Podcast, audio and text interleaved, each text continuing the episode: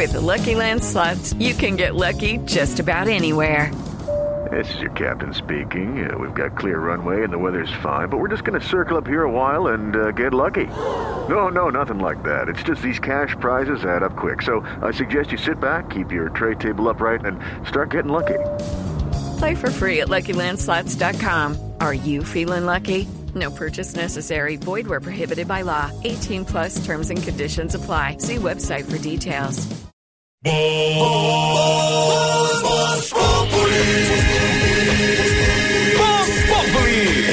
la radio, 4 de la tarde comienza el show de opinión y humor en Blue. Esto es Voz Populi en Blue Radio. Voy a arrancar, soy el chofer. Manejaré la noche hasta el amanecer. Tiempo no hay para perder. Tengo un buen tramo de país que recorrer. Desde Tijuana a Yucatán, por carretera gano el pan.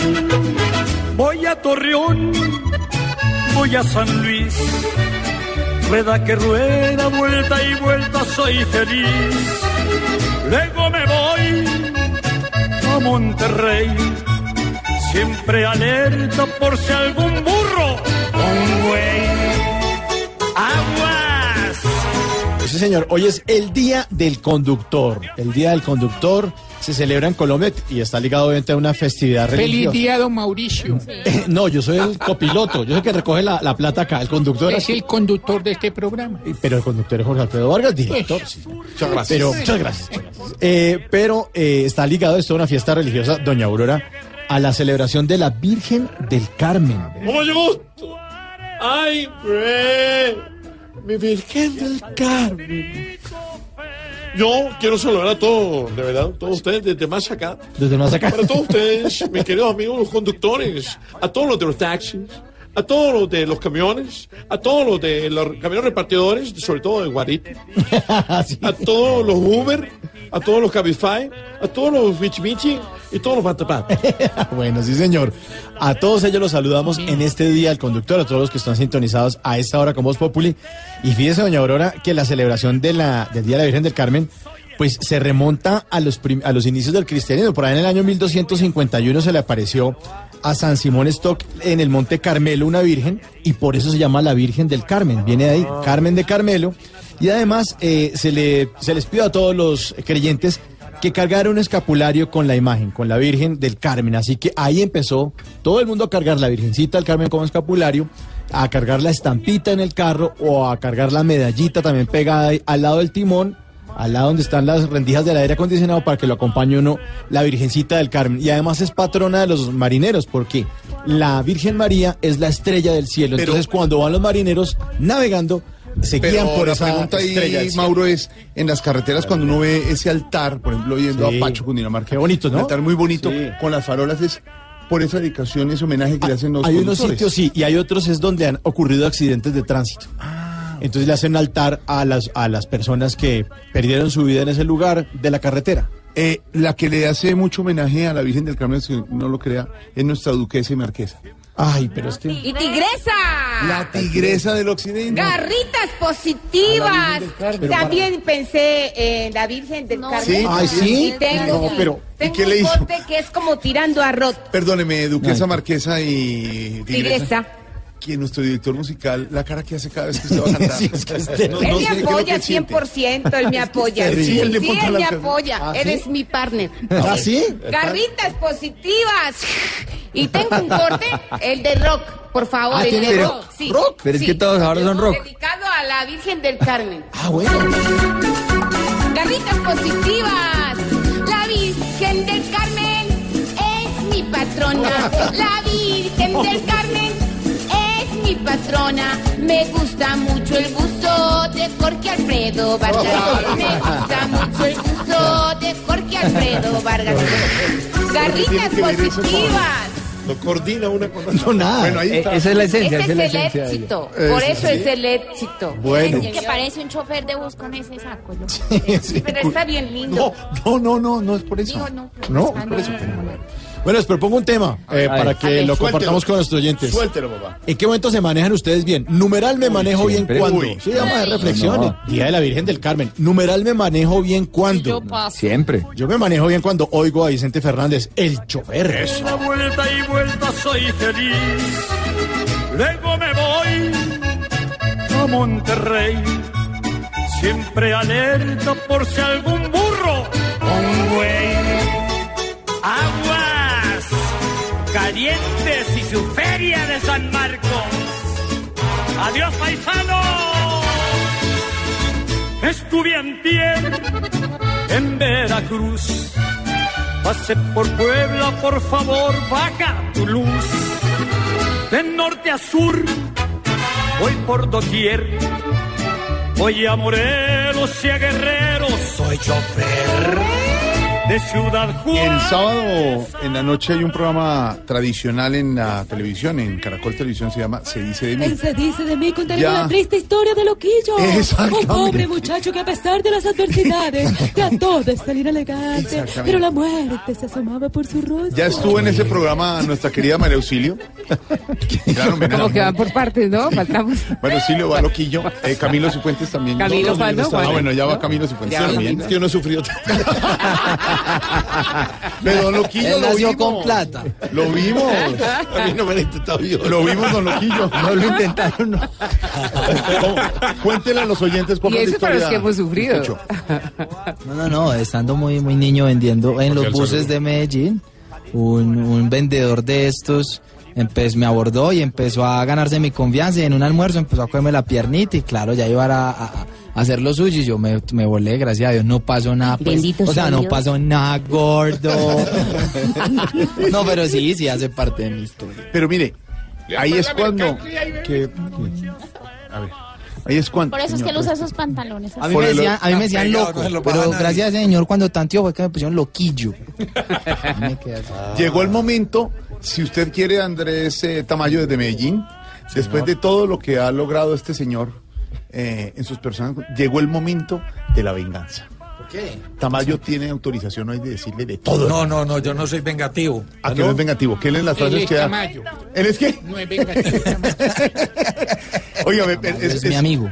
Tamayito, es un bonito homenaje el que le hacen a, a nuestros amigos y colegas humoristas. La gente cree y piensa, Mauro, que todos ustedes, usted que es dedicado al humor, en serio, en sus, ¿cómo dice el empresario? Están dan Dandan Gómez. Gomeli, eh, Camilo en sus imitaciones de Anita y Marucilio en, eh, en, en su parte de humor en televisión, en radio, lo mismo Tamayo, Dieguito, Oscar Iván. No, estos tipos bien felices, ellos echan chistes todo el día, no les pasa nada, ellos... Y muchas veces la procesión va por dentro, Camilito. la es. procesión va por dentro. Y hay que salir al show y hay que salir al espectáculo. Y eso es lo que uno ve cuando oye la historia de Loquillo, que no le está yendo mal en el humor, no lo hace mal. Debería dedicarse a eso. Gracias. Pero tiene una linda historia de vida y una historia ejemplar, como la tuvo Jorge. María Auxilio cuando la vimos en el, en el programa y termina uno oyendo es- y viendo ese programa de los humoristas que nos hacen reír y uno com- como llorando, entonces no entendí bien la situación. vos ya pero- te hicieron el programa de Se dice de mí. No, señor. A mí me contaron que no han podido hacerlo porque no han podido hablar con el Papa. No tiene nada que ver. Eso, no, señora, estamos hablando de lo que Se llamaría Se dice selfie. que dice de mí. Estuvo Don Loquillo, estuvo María Auxilio. Un hombre que a pesar de las vicisitudes ha logrado ocupar la pantalla doble. No es Es la pantalla doble. ¿Cómo sería, Diva, cómo sería el, el programa si se lo hacen a Camilo? En Se dice de mí hoy hablaremos de Camilo Cifuentes, un médico humorista que perdió hasta el pelo. No, Qué triste no, no. Y si fuera- A pesar de las cosas logró salir adelante a pesar de las vicisitudes. Y si fuera, digamos, Mauricio Quintero, Mauro Quintero invitado. En el programa de hoy hablaremos de Mauricio Quintero, el hombre que hizo las colombianadas y por eso terminó de mal genio. Hoy en día queremos recuperarlo, está en terapia y a pesar de las vicisitudes ha logrado salir adelante. Y al director musical, rápido, para irnos con noticias. Ay, solo tristezas, no hay nada más. ¿Qué dice? Dice, lo recomendamos. Está en la página de Caracol Televisión. Don Loquillo, protagonista, señor. Le resumo en una frase lo que nos pasa a los humoristas y a muchos actores. Lo trágico es cómico y lo cómico es trágico. No, espérate, espérate, ¿cómo fue la buena? No, no. Fíjate que es- A ver, me sirve cuando me inviten a un programa. no, digo, hombre, se me ocurre una frase. No, pero es una frase Lo trágico ¿no? es una. ¿cómo es? No, no diga trágico, es cómico y lo cómico. Es que el humor, el humor es el arte enojado. No, pues está muy filósofo usted, de verdad. O sea, Jorge, de verdad, ¿A dónde hemos llegado? Puerca, yo soy Sí. tremenda humorista, entonces. Sí, un poquito. Antondo, en esta rechera que yo mando. No, hombre. No, no, no. Pues de la Ah, recha. ya. Eh, háblate con Diva, que yo tengo mucho para contar. La muerte de Hermógenes, cómo empezó la varice. Homenaje a Don Loquillo. En lo que se dice de mí está en el portal de Caracol Televisión. De norte a sur, voy por doquier. Voy a Morelos y a Guerrero, soy chofer. De Ciudad Juárez a Parral y hasta el Distrito Federal. Alguien me espera. Muchas informaciones de Wilson Vaquero que tampoco están, se dice de mí. Ha estado, pero bueno. Le pueden hacer un perfil en el estadio cuando va a ver a Santa Fe. esto. Sí, ese es un sufrimiento de vez en cuando. ¿no? Don Wilson Vaquero tiene una historia grande. Claro que sí, recuerdo cuando yo era niño, estaba vendiendo dulces en un bus también y, y vi a Loquillo. Entonces de pronto empecé como a hablar con él y de pronto empecé a tocarle la pierna. No, no, no, no, no. Era Wilson. Don Wilson Vaquero, muchas noticias. Se completa el gabinete ministerial del presidente electo, quien recibió hoy la acreditación como nuevo presidente de Colombia a partir del 7 de agosto. También habló el procurador general Fernando Carrillo sobre las amenazas a periodistas en Colombia. Pero la noticia del día es el nuevo problema en la frontera con Perú. ¿Qué pasa, Wilson? Sí, señor, otra vez el tema de las disidencias de las FARC que han dado mucho que hacer en Nariño, la frontera con Ecuador, ahora, también pasa con el Perú. Eh, hubo anuncio en el sentido de decretar el estado de excepción en la frontera con Colombia por parte de las autoridades de Lima, esto debido, como decimos, a la presencia de esos grupos. El ministro de Defensa, que más temprano dijo que estaba, digamos, conociendo apenas la información, eh, reconoció que efectivamente los llamados grupos residuales o grupos armados organizados, los famosos GAO, en este caso al mando de alias Rodrigo Cadete, que es el otro cabecilla eh, importante, entre comillas, aparte de Guacho, está intentando llegar al vecino país, es decir, la misma situación de penetración en la frontera, va, vuelve y genera, por supuesto, un, eh, una preocupación grande para las autoridades. Pues eh, lo que dice el ministro también es que la medida tiene como propósito facilitar el desarrollo de operaciones conjuntas. Camila Carvajal. El ministro de Defensa Luis Carlos Villegas fue el primero en reaccionar a la decisión del gobierno peruano de declarar estado de excepción en la frontera entre ese país y Colombia ante presencia de disidencias de las FARC. Según el jefe de la cartera, Perú ya había manifestado su intención de esa declaración en reuniones binacionales de las últimas semanas. No hay que tomarlo como algo extraordinario. Ellos tienen que decretar esa emergencia para poder actuar conjuntamente. Y es lo que hemos visto también en la frontera con Ecuador, como de Perú y Brasil, hay que decirlo, y de Panamá en la frontera panameña. Esta declaratoria de Perú les va a permitir ingresar a domicilios y decretar restricciones de movilidad si así se requiere. Hay que recordar que en esa zona colombiana delinque el disidente alias Rodrigo Cadete, quien estaría buscando refugio en el país vecino. Camila, gracias. Noticia en desarrollo.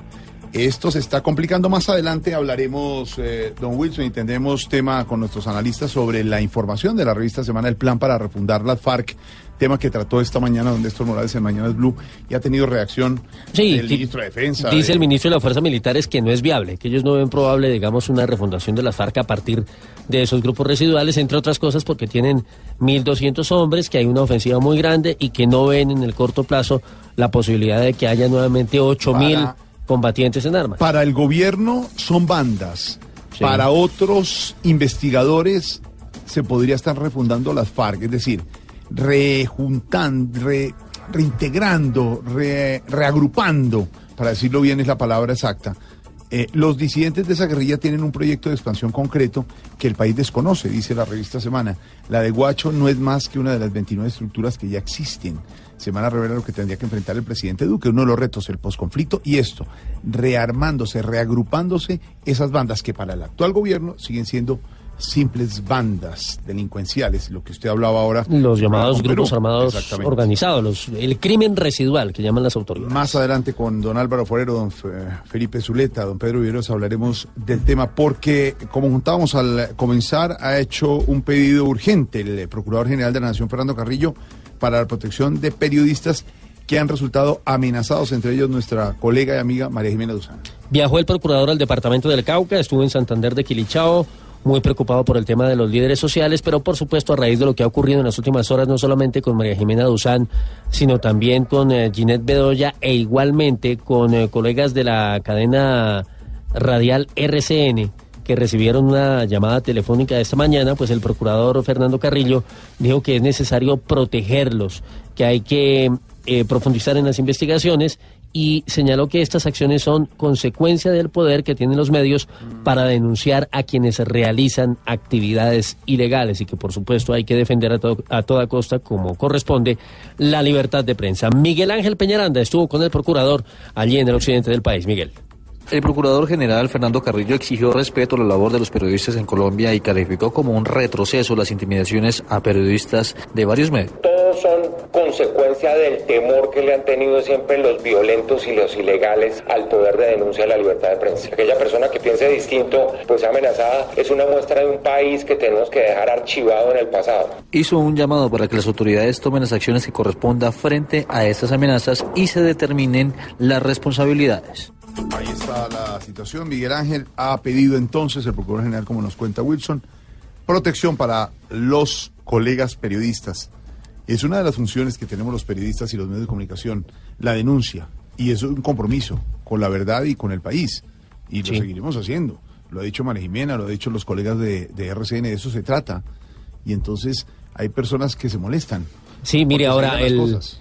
El- la llamada de esta mañana, por ejemplo, de RCN eh, fue a nombre del ELN. El ELN sacó un comunicado diciendo que eh, no era responsabilidad de ellos y que por el contrario rechazaban el uso del nombre de esa guerrilla para intimidar a los comunicadores. Ahora sí, imagínense, es más complicado todavía. Claro, lo, lo importante es que se sepa de dónde, cuál es el origen de todo esto, ¿no? Mientras tanto, el eh, presidente electo, don Wilson, ha recibido la credencial que lo acredita como presidente de la República para los próximos cuatro años a partir del próximo 7 de agosto. Lo hizo en el Consejo Nacional Electoral, allí recibió precisamente esa certificación, esa credencial que lo acredita como el primer mandatario para los próximos cuatro años. Eh, destacó la llegada a la vicepresidencia de la primera mujer, Marta Lucía Ramírez, y pronunció un discurso en el que señaló que promoverá un pacto en el que la prioridad sea construir a partir del próximo 7 de agosto soluciones a los principales problemas del país. Insistió, por supuesto, en el tema de la unidad. ¿Qué más dijo el presidente electo? Escuchamos a continuación. Hoy le propongo a Colombia un pacto.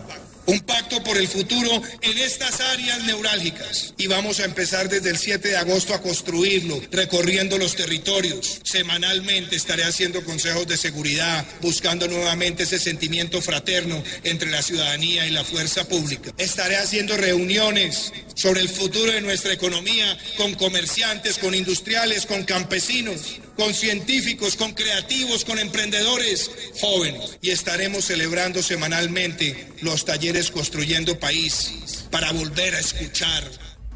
Eh, lo ha dicho Iván Duque, el nuevo presidente de Colombia. Se retoman con otro nombre los consejos comunales que hacía el expresidente Uribe, ¿no? Talleres Construyendo País. Cada semana, ahí lo vamos a ver en las regiones de Colombia, eh, pues eh, tomando un poco eh, la lección a sus ministros, a su gabinete y escuchando a la gente. Más adelante con don Álvaro hablaremos y analizaremos el discurso hoy de recibir eh, eh, credenciales del eh, presidente electo Iván Duque. Le preguntamos a Wilson Vaquero, ¿a qué tema le tenemos que poner cuidado, Wilson? Mire, Mauricio, un tema que venimos tratando desde la mañana, eh, se conoció temprano una carta, una comunicación de Iván Márquez, en la que confirma que no va a tomar posesión de su cargo como senador en el Congreso de la República el próximo 20 de julio. Hay que ponerle mucho cuidado a ese tema por varias razones. La primera de ellas porque eh, para muchos pues sigue habiendo un distanciamiento importante de Márquez, eh, que recordemos está en la zona de Miravalle, en el departamento de Caquetá, junto a alias El Paisa, que ha sido uno de los hombres más guerreristas de la guerrilla de las FARC, y se teme, repito, por parte de algunos sectores, que ellos puedan eh, no solamente, digamos, tomar esa distancia actual que existe frente a la, al, al proceso de paz, sino que pueda eventualmente de, allí surgir eh, un movimiento armado, como mencionábamos al principio. Eh, voceros de la ex guerrilla han señalado que no es por ahí, que Márquez no se va a rearmar. Pero repito, por supuesto, las dudas son importantes. Y es también importante ponerle cuidado porque hay que ver qué va a pasar entonces con esa curul. Si finalmente se declara la renuncia de Iván Márquez a la misma, pues lo que corresponde es que va el siguiente en la lista, que es eh, Bencos Biojó. Pero si, Ah, si él no queda, entonces lo reemplaza. Claro, eso es bueno Claro. aclararlo. No es que la FARC, como partido político, Vaya a abandonar. pierda esa curul. Esa curul, Ah. por los acuerdos de La Habana de cuatro años, quedó garantizada. Cinco curules en el Senado y cinco en la Cámara. Claro, pero siempre y cuando renuncie y eso quede en firme de esa manera, porque si no es así, ahí sí el tema puede aplicar, digamos, similar a lo que podría ocurrir en el caso de Jesús Santrich. Y es que eh, Santrich, digamos, pueda que no renuncie, pero hay un tema eh, de un delito Judicial, que está claro. siendo investigado, hay un tema judicial y eso podría en un momento determinado impedir que llegue el siguiente en la fila, en este caso, como decíamos, Bencos Viejo, de manera que es un tema bien complicado. Sí, señor. Por eso hay que ponerle mucho. Cuidadito. Cuidadito. Cuidadito, cuidadito. Porque si no es senador, de pronto le da por irse de nuevo a sembrar terror. ¡Ay, Dios no lo quiera! Con un tipo como estos, que hoy dice no me postulo el dulce de un cambio bueno terminó sabiendo a cuidadito, cuidadito, que busque la subversión, otro que quiera dormirse, diez horas en un sillón. ¿Y ahora quién podrá defenderlos? Ojalá sea por algo que realmente reprueba no por cortarle al proceso.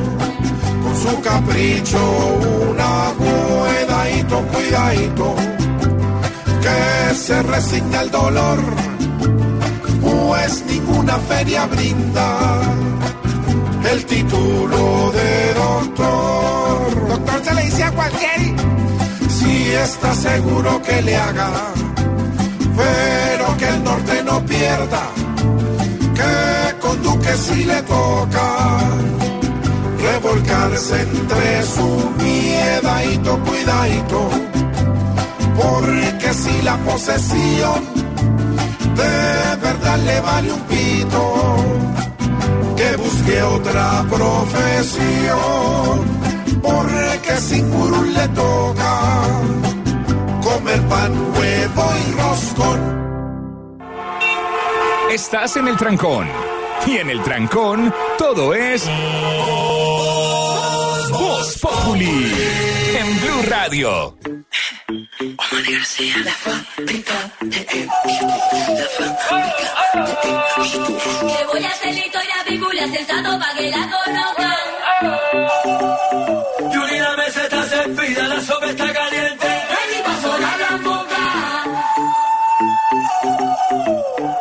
Mister todo el mundo, el taxi, sensato del patio. Queremos darle una bienvenida a todas las mujeres que hacen vino por todo el mundo. Yo la conocí en un taxi, en camino al club. Yo la conocí en un taxi, en camino al club. Me lo paró el taxi. Me lo paró el taxi. Me lo paró el taxi. Me lo paró.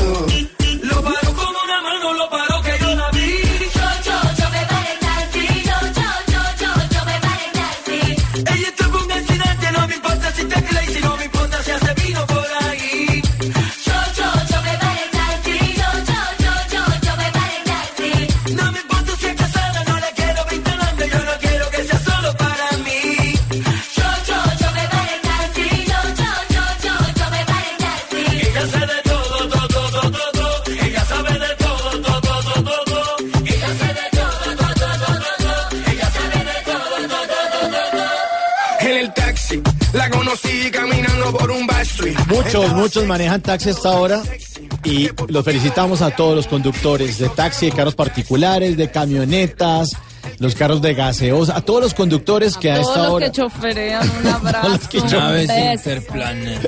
Hoy el Día del Conductor, 16 de julio, Día de la Virgen del Carmen, numeral. Me manejo bien cuando, Ignorita, ¿cuándo se maneja? Eh, su merced, no, bendito Dios, yo siempre me manejo bien, su merced, y por eso tengo la voluntad de todo el mundo acá, su merced. Sí. Y uno se tiene que manejar bien en la vida, eso fue lo que le enseñaron a uno los papás de uno y toda esa joda, su merced. Así no le paguen. Así no le paguen, su merced, así le hagan a uno conejo y esa joda. Porque mira Jorge Alfredo. No, su No, por merced, nada. no, por nada, que yo lo quiero mucho, a pesar de todo. Todo lo Sí, su merced. Tarcicio, ¿será que, ¿será que sí le queda a usted bien este hashtag? o no? Numeral me manejo bien cuando. Precisamente me manejo bien ante tanto ataque indiscriminado de mis opositores. Ajá. Me mantengo incólume. ¿Qué, qué quiere decir incólume? ¿Esa joda qué quiere decir? ¿Qué No es? tengo ni idea, Sí, pero es más elegante que un verdadero. Pero usted se mantiene así. Sí, un tipo serio, hermano. Yo manejo bien, hermano. Mm, Lo dudo un poquito. lo dudo. Doctor Uribe, muy buenas tardes. Doctor Mauricio, buenas tardes, ¿cómo le va? Numeral me manejo bien cuando. Me manejo bien cuando en el camino cedo el puesto. Ah, sí. El que lo entendió, lo entendió. Sí, sí, sí. ahí, lo agarramos en el aire. Dani, aquí hubo. Hola, papi. ¿Cómo está, mami? Lo más de bien. Numeral me manejo bien cuando. Me manejo bien cuando me manejan bien. Ah, sí. Ya es cuestión de cómo lo lleven a uno, papi. Sí, ¿Cómo le gusta que la lleven a usted? Mm, mm. No, es que no puedo decirlo a la Pero desde que me manejen bien, yo me no, manejo. Horario familiar, mejor Sí. no. Lucho, buenas tardes. Hola, ¿cómo está? Numeral me manejo bien cuando. Cuando Jonathan se porta bien conmigo, Pablo Ríos, yo también me manejo, me porto bien con ellos. ¿Ah, sí? Y les cumplo todas sus exigencias. Les traje reloj nuevo a todos.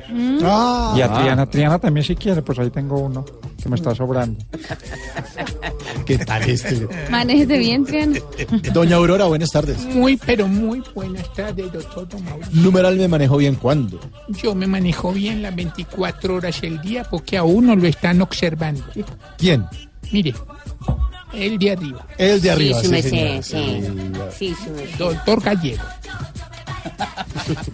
Juanito, Señor, numeral me manejo bien cuando.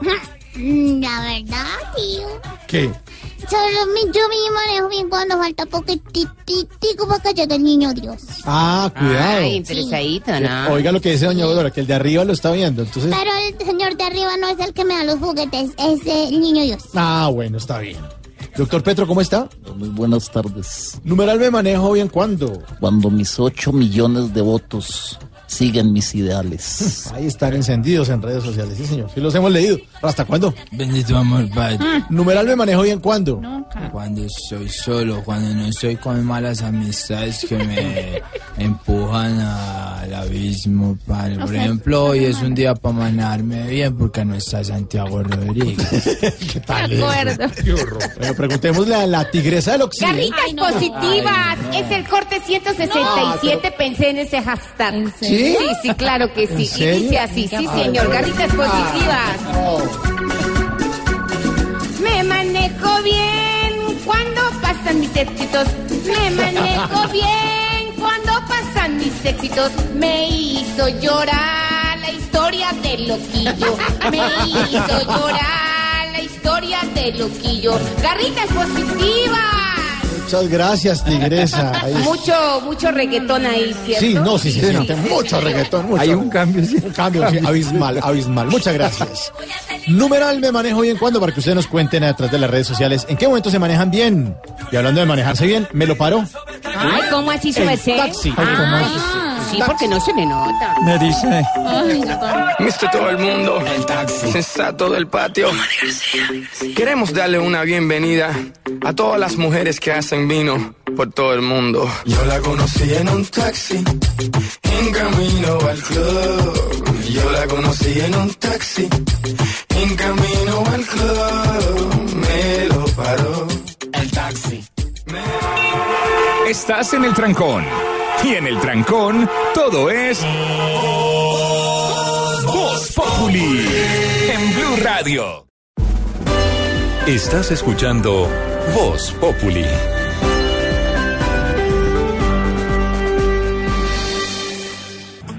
Más información, Wilson, a esta hora los informes. fueron entregados a la Jurisdicción Especial de Paz por parte de la Fiscalía. Recordemos que eh, la semana pasada, el viernes concretamente, se llevó a cabo la histórica audiencia de los cabecillas de la ex guerrilla de las FARC eh, para responder por temas de delitos de secuestro, más de 8.000 casos. Pues bien, ahora la Fiscalía, en cabeza de la vicefiscal María Paulina Riveros, ha acudido allá a la justicia transicional para entregar otros dos informes que seguramente darán pie, por supuesto, a procesos posteriores.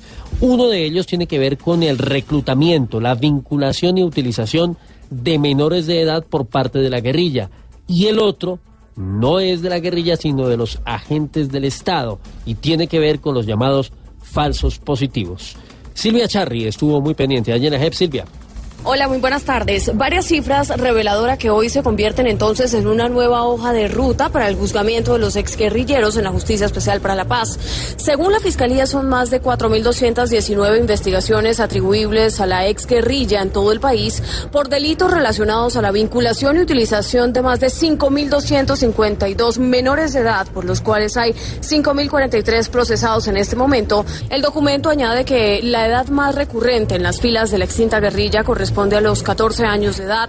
Sin embargo, señalan que en total se encontraron 910 víctimas entre los 10 a los 14 años. Asimismo, revelaron que los departamentos que concentran el mayor número de investigaciones son, por ejemplo, Meta, Antioquia, Guaviare, entre otros. Hablando sobre falsos positivos, que es el otro informe que entregan a la Justicia Especial para la Paz, la Fiscalía asegura que este fenómeno se incrementó entre el 2006 y el 2008. Sobre el tema se han identificado un total de 2.248 víctimas de los denominados falsos positivos y por esos hechos van 5.626 personas procesadas, de los cuales 3.800, que es cerca de un 68%, eran soldados en el momento en que ocurrieron los hechos. Sobre este tema, los departamentos más afectados principalmente son Casanare, Cesar y Meta.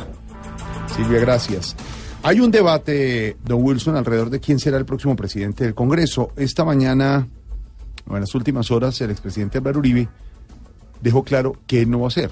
Sí. No va a ser. Dijo el presidente Álvaro Uribe, dijo, hombre, hay que, en su, en su mensaje, pues hay que mirar a otras personas. Porque una posibilidad clara, y, y se estaba cantando desde hace eh, vas- varios meses antes de las elecciones, era que el pre- expresidente Álvaro Uribe, director y líder del Centro Democrático, como presidente del Congreso el 20 de julio, asumiera y el 7 de agosto le impusiera la, la banda presidencial a Iván Duque. Esa foto la querían algunos uribistas en Colombia. Sí, señor. Pero ya hoy declinó el expresidente Uribe, no voy a ser yo. desde Montería envió una carta, una comunicación abierta en la que expresó justamente lo que usted señala y es que lo que va a hacer es promover nuevos liderazgos. Dice que es eh, muy importante que personas jóvenes y que tienen eh, aspiraciones pues puedan llegar a esos a esos cargos y en este caso a la presidencia del Congreso. Lo cierto es que se barajan nombres en el Centro Democrático, hay algunos que tienen alguna ventaja sobre otros, según se dice en los corrillos políticos, pero ha dicho el partido que solamente hasta el jueves, es decir, un día antes de que eh, se posesione el nuevo Congreso y arranque la legislatura, eh, se podrá saber y definir con precisión quiénes o quién exactamente va a ocupar justamente ese cargo. Parece que lo de la Cámara ya está listo, el tema está un poco en la discusión del nuevo presidente del Senado. Marcela Puentes, muy buenas tardes. Buenas tardes. En tres días debe estar definido el nombre del próximo presidente del Congreso de la República. Hay consenso en que el turno será para el Centro Democrático, actual partido de oposición, y que está a punto de entrar al oficialismo con la llegada de Iván Duque a la Casa de Nariño. El ex vicepresidente Francisco Santos aseguró que la decisión de Álvaro Uribe de no aceptar esa designación es acertada para mostrar que Duque actuará con independencia. Es un ejemplo de lo que va a hacer él en este gobierno, que es respetuoso. Obviamente él va a ser muy importante manejando la bancada del Centro Democrático, pero no más. Eh, todos aquellos que decían es que re- el regreso del presidente Uribe se quedan con los crespos hechos, ¿no? Yo creo que es un ejemplo de humildad. Hay tres nombres en la baraja de candidatos. Paola Holguín, segunda votación del uribismo en las pasadas elecciones legislativas. María del Rosario Guerra, ex precandidata presidencial. Y Ernesto Macías. Esto piensan sobre lo que viene. Una vez finiquitado el acuerdo con los otros partidos, entonces el Centro Democrático internamente definirá quién será la persona que presida el Congreso. Lo cierto es que nuestro partido va a ir unido, vamos a tratar de buscar una persona de consenso. 19 de julio nosotros tenemos durante todo el día bancadas justamente para definir las comisiones, las mesas directivas. A esta hora se reúnen en la sede del Centro Democrático al norte de Bogotá varios compromisarios para avanzar en la definición de las mesas directivas que se posesionarán este viernes. ¿Quién será? ¿Quién será? Y ¿Quién además yo ya fui presidente y todo. No, pues dos sí. pero- veces. sí, pero pues Y pensaba tengo que descansar por lo de la costilla que me duele mucho. ¿Y a usted no le gusta estar mucho en el poder y esas cosas? No.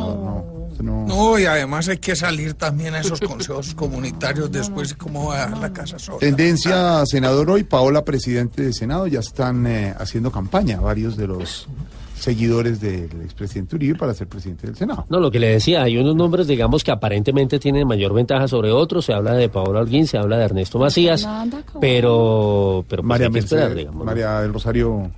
También está ahí, pero parece que... No, la doctora Cabal no. No, no, todavía no. ¿seguro? ¿A usted le gustaría? Estudia primero. Sí le gustaría No sabe ser- lo que está hablando. ¿Sabe qué es ser presidente de Odio el poder. ¿Odia el poder? Odio el poder. ¿Qué es el poder? No, no, no, no. La palabra poder deriva del griego Ya. podurum. ¿Cómo?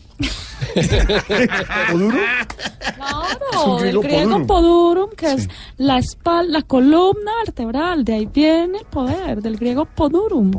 Sí, va. Don Pedro Bruto. Viveros, ¿por qué será que el expresidente Uribe no quiere ser presidente del Congreso y darle nuevos aires a, a líderes eh, más jóvenes? ¿Será que está anunciando ya el expresidente Uribe que empieza su retiro como líder político en Colombia, don Pedro?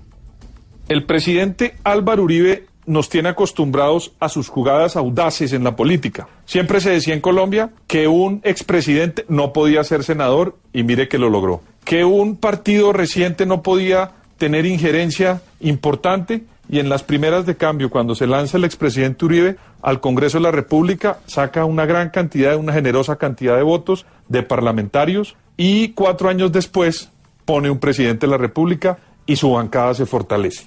También decían que la oposición no podía ser de una manera inmediata eh, opción de poder en un gobierno. Y lo hizo. Álvaro Uribe, oponiéndose al presidente Santos, con una bancada logró poner el presidente.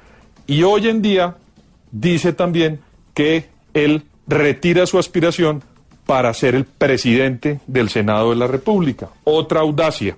La mayoría de las personas se imaginaban, por supuesto con una crítica feroz, que el presidente Uribe iba a posesionar al presidente electo Iván Duque, en lo que se iba a prestar, sin ninguna duda, para una serie de críticas feroces por parte de los antiuribistas. Pues hoy también dice, yo voy a seguir en mi posición de parlamentario, dándole la oportunidad a las nuevas generaciones. Y lo está cumpliendo. No se le olvide a los colombianos que el nuevo presidente de Colombia tiene 41 años.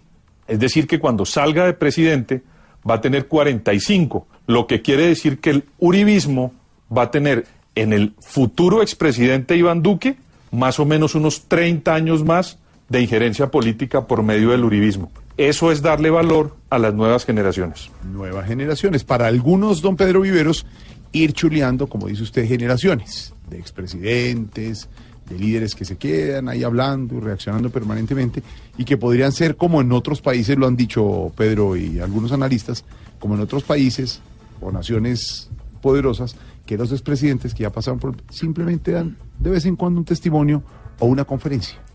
No, eso Pero no están en la palestra permanentemente. Digamos, en este evento, todo, excepto al expresidente Belisario de Tancur, Wilson, eh, Pedro y oyentes, todo se le consulta a los expresidentes Samper, Pastrana, César Gaviria, a Álvaro Uribe, y ahora imagínese con Juan Manuel Santos de expresidente, todo se le consulta a ellos siempre, siempre, Sí. alguna cosa. Entonces, bueno, Siempre eso es están ahí en, en, el, en la opinión. Pero bueno. Hay reacción del director de inteligencia de Estados Unidos luego la reunión del eh, presidente Trump con eh, Putin, eh, el presidente de Rusia. La reunión en Helsinki, que al final, digamos, no arrojó mayores conclusiones sobre lo que vendrá hacia el futuro. Eh, muy respetuoso Trump. Se pensó que en algún momento podía salir con algún tipo de críticas frente a su homólogo. No lo hizo de esa manera. Eh, por el contrario, se habló de una relación de normalización. No se sabe eso sí en qué términos. Repito que será lo que va a pasar hacia el futuro. Pero lo que sí es claro es que ambos negaron que hubiese habido una interferencia de Rusia, del Kremlin, en las elecciones presidenciales en los Estados Unidos en 2016. Pero mientras ellos decían eso, en esa cumbre, por otra parte, en los Estados Unidos, el director de inteligencia, al cabo de la reunión de ese encuentro que hubo entre los mandatarios, pues eh, eh, salió con una versión diferente. Defendió la conclusión de sus servicios en el sentido de que Rusia sí había influenciado, sí había intervenido, a pesar, repito, de la negativa de los dos presidentes. Diana Castañeda, desde Washington, nos cuenta.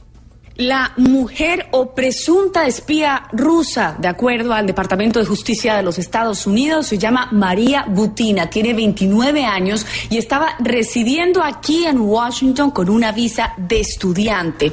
Intentó organizar varios encuentros entre el presidente de Rusia, Vladimir Putin, y el entonces candidato presidencial, Donald Trump, pero también, según el Departamento de Justicia, intentó infiltrarse en organizaciones políticas estadounidenses. Por esta razón podría pagar hasta cinco años de cárcel por conspiración, actuando como un agente encubierto viviendo en territorio estadounidense. Pero esta detención, coincidencia o no, se da en un día particular para la política estadounidense, después de la reunión que sostuvo el presidente Donald Trump con el presidente Vladimir Putin esta mañana. Así que todo esto ocurre en un solo día, en particular en la capital de los Estados Unidos, en donde la Casa Blanca enfrenta una nueva crisis después del manejo que dio el presidente Donald Trump a esta reunión con Vladimir Putin. Pues Diana, a esta hora le tengo eh, aquí en la mesa al ex embajador de Estados Unidos en Colombia, William Bromfield. Señor, ¿tiene algunos datos sobre la reunión? Buenas tardes. Eh, muy buenas tardes. Eh, primero que todo, eh, quiero enviarles un caluroso eh, saludo a todos los de la misa de trabajo. De la mesa. En cuanto a la cumbre bilateral, eh, los que vieron las fotografías eh, se pudieron dar cuenta que el que tenía cara de Putin era Trump.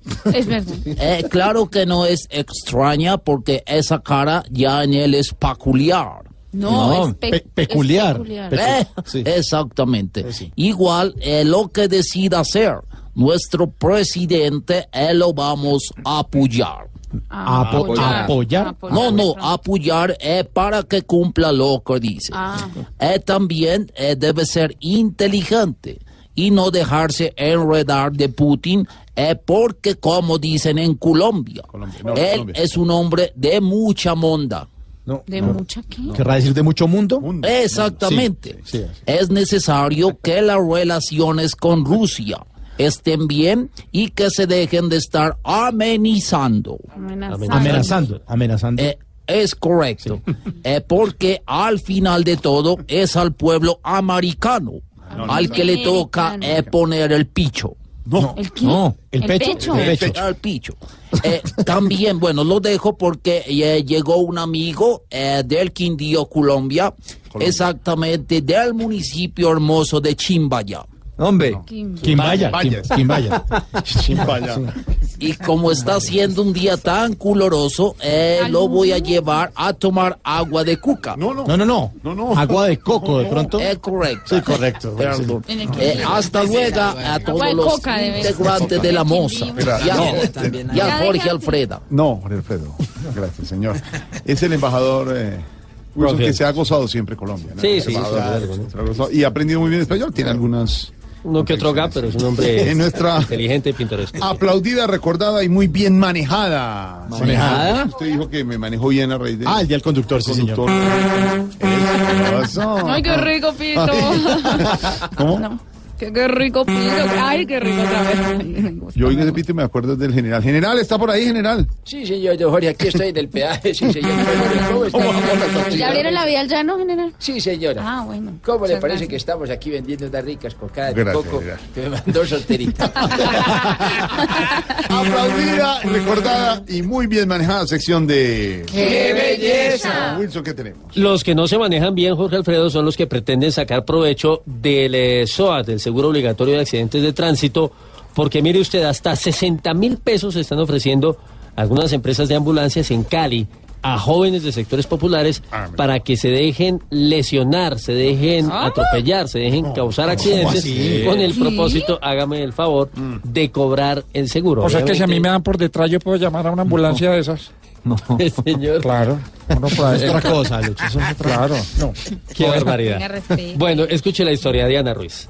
Líderes del oriente de Cali denunciaron que personal de empresas de ambulancias están reclutando jóvenes sobre el corredor de la autopista Simón Bolívar y la avenida Ciudad de Cali para pagarles por hacerse pasar como heridos de accidentes de tránsito. Un comunero que pidió omitir su nombre por motivos de seguridad le contó a Blue Radio que a cambio de dejarse llevar a un centro asistencial para poder cobrar el SOAT, les pagan entre 40 mil y 60 mil pesos. sí se conoce de ciertos lugares donde sí les ofrecen 40, 50, 60 mil pesos por dejarse arrastrar, dejarse golpear y llevarlos a cobrar el SOA, con SOA de motos. Eso lo están haciendo con eso. La Secretaría de Salud Municipal denunció además que paramédicos utilizan a habitantes de calle para hacerlos pasar por víctimas de accidentes y cobrar el SOAT. Los casos se denunciaron ante la Fiscalía. Desde Cali, Diana Ruiz, Blue Radio. Diana, mil gracias. Es un día como hoy, pero en 1950, un 16 de julio de 1950, hace 68 años, Uruguay le ganó el Mundial de Fútbol a Brasil, que actuaba como local, hecho que es recordado como el maracanazo. Por eso tenemos a la doctora Cabal, que nos quiere contar algunas cosas sobre este suceso. Doctora, buenas tardes. No tienen absolutamente nada de buenos después de que ustedes me llaman. Pero más que aclarar, voy a contar cosas que todavía no se han contado. Por ejemplo, que eso no fue a raíz de un partido de fútbol en 1950, sino a raíz de la expulsión de Norberto el peluquero. ¿Qué? Claro, el partido que dirigía Alejandro Ordóñez. Pero, Este señor expulsó a Norberto porque se enteró de que era novio de Toño, ¿Qué? lo cual se conoció en el mundo como el maricanazo. No, no, no, Todo el no, mundo sabe no, que el problema del maricanazo No, viene señora. a raíz de la raíz, no, no, no. precisamente. No, pero es que, es, que- es que el nombre es Maracanazo. No, No, pero, ¿cómo que? Uy, señora, se va a estallar. Ese es otro invento de la mitología comunista que ha querido ter tergiversar la realidad histórica de nuestro país. Lo del maricanazo en 1950 se volvió a ver en esta campaña, pero ya el partido fue un poco más abierto que el de esa época porque permitió que entraran a jugar algunos no heterosexuales, entre ellos Neymar. ¿Qué? Y ahí es donde empieza todo este tema importante, los es que, no doctora, heterosexuales. Neymar, Neymar, Neymar es no heterosexual, como dicen los de su partido. No, no, no, no, no, no, no, no, no, no. Pero lo metimos en esta categoría por sus actuaciones en el más reciente mundial. Porque ahí pudimos evidenciar que no es, pero se hace el mal. Sí. Mire, o sea, lo que usted quiere decir entonces es que el maracanazo como tal no existió. No, no, no, no, no, no, no, no, no, no, no, no.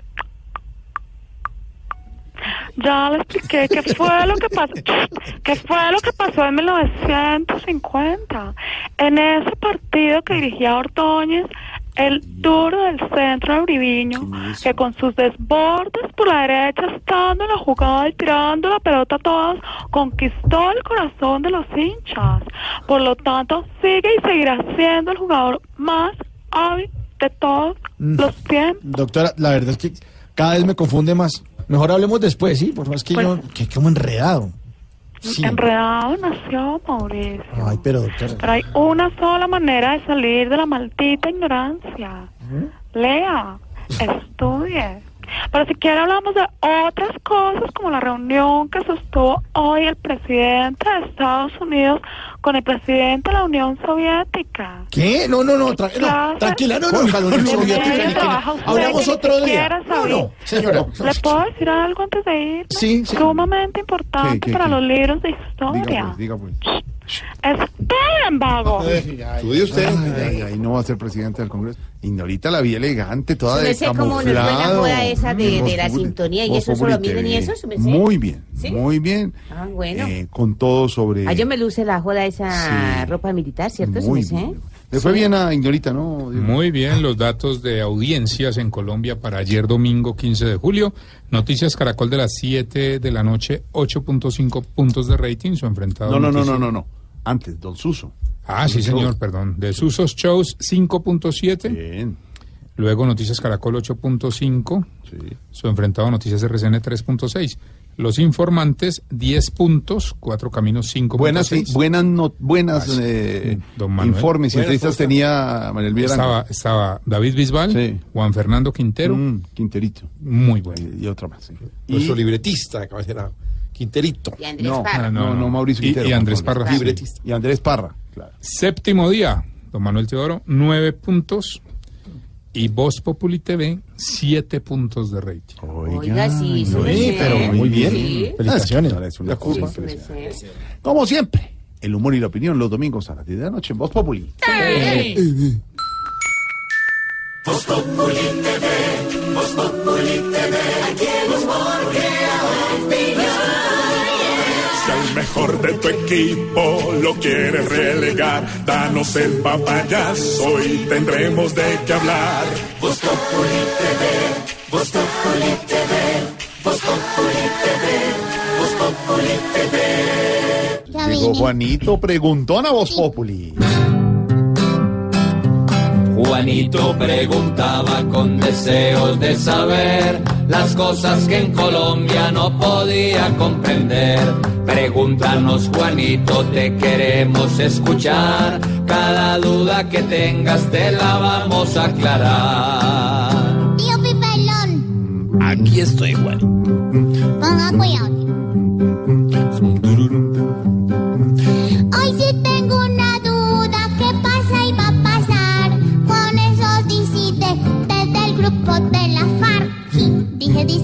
Tío. Juanito, me imagino se está refiriendo usted al informe que trajo ayer la revista Semana sobre las disidencias de las FARC. Dice Semana que hay más de 1.400 hombres eh, disidentes de las FARC que se han eh, unificado en varias regiones del país y que, sostiene la revista, de acuerdo con fuentes de inteligencia extranjeras, podrían llegar a 4.000 o que es una cifra aterradora, 8 mil eh, para el año 2019. La verdad, eh, Juanito, pues de los 1.452 inicialmente, pues se sabía, ese es un dato que ya había dado el general Mejía, el comandante de las fuerzas militares, ya se sabía que 1.400 hombres, algo más de 1.400 no habían acogido los lineamientos que pactó la comandancia de las FARC con el gobierno colombiano. Sin embargo, Mm, hay que decir que estos frentes y estas disidencias no aparentemente no están conformados como movimiento político o con fines políticos como lo fue las FARC en sus inicios. Estos hombres estarían dedicados, entre ellos el famoso alias Guacho, al negocio del narcotráfico. Y por supuesto, este negocio lo están haciendo en alianzas con los carteles mexicanos. Y pues es preocupante, Juanito, es preocupante porque nuevamente, eh, y lo hemos dicho en muchas oportunidades, pues eso lo que pone de manifiesto es que mientras Colombia tenga el tema del narcotráfico no vamos a poder vivir en paz. Qué desafortunada cosa. Mientras haya consumidores en el mundo de cocaína, pues habrá quien cultive la hoja de coca y quien la procese. Y por supuesto, pues a eso están dedicados estas disidencias de las FARC. Y es lamentable y es preocupante porque narcotráfico trae violencia. A más narcotráfico, mayor violencia. Ha dicho el comandante de las fuerzas militares, el general Mejía, pues que los están combatiendo y que dan de bajas eh, permanentemente, dan de baja a los líderes de no solo las disidencias, sino a las bandas criminales o los grupos organizados al margen de la ley. Pero pues es bien sabido que el negocio es tan lucrativo, tan rentable, que no importa que vayan matando los cabecillas, siempre habrá quien lo suceda con el afán de enriquecerse rápidamente. Esto pondría de manifiesto, pues, el fracaso del mundo en general, no del Estado colombiano, en la lucha contra las drogas y sobre todo en el tema de la lucha contra la cocaína, contra la producción de hojos de coca. Lo mismo pasaba en los 70s y los 80s y parte de los 90s con la marihuana. Pero fíjese usted que los estados han ido legalizándola. Ya hay varios estados de Estados Unidos que la tienen legalizada. Canadá la legalizó con fines de recreación a partir del 17 de octubre de este año. Ya lo había hecho con fines medicinales. Pero la cocaína como tal sigue siendo un flagelo, sigue siendo un problema. Y por supuesto, en tanto sea ilegal y sea rentable, pues habrá quien la produzca. Y desafortunadamente Colombia nuevamente es el primer productor de cocaína en el mundo. Y desafortunadamente, pues estas disidencias de la FARC, cuando estaban allí metidas con la, con la FARC que negoció con el gobierno, ya, con, ya habían visto lo rentable que resultaba, por supuesto, estar dedicados a este negocio. Y obviamente, pues es preocupante. Es preocupante porque si las cifras llegaran a ser ciertas y las proyecciones ciertas, quiere decir, Juanito, que definitivamente no vamos a poder vivir en un país en paz. No, como que otra vez que no entendí. No, rollazo. Juanito, esperamos que dudas no tengas más, para ver si por lo menos tu mente sí queda en paz.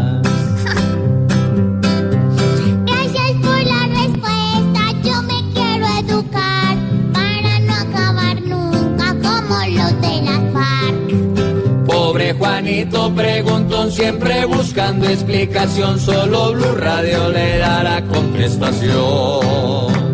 En segundos desde Medellín, las tías Toraro Maruja, también Mauricio Quintero. Entre el Quintero, la noticia económica, don Víctor Grosso explicadita, desmenuzadita. El empresario llamará, me imagino. Y por supuesto, ¿hasta cuándo? Todo esto en segundos y el domingo a las 10 de la noche. Voz Populi.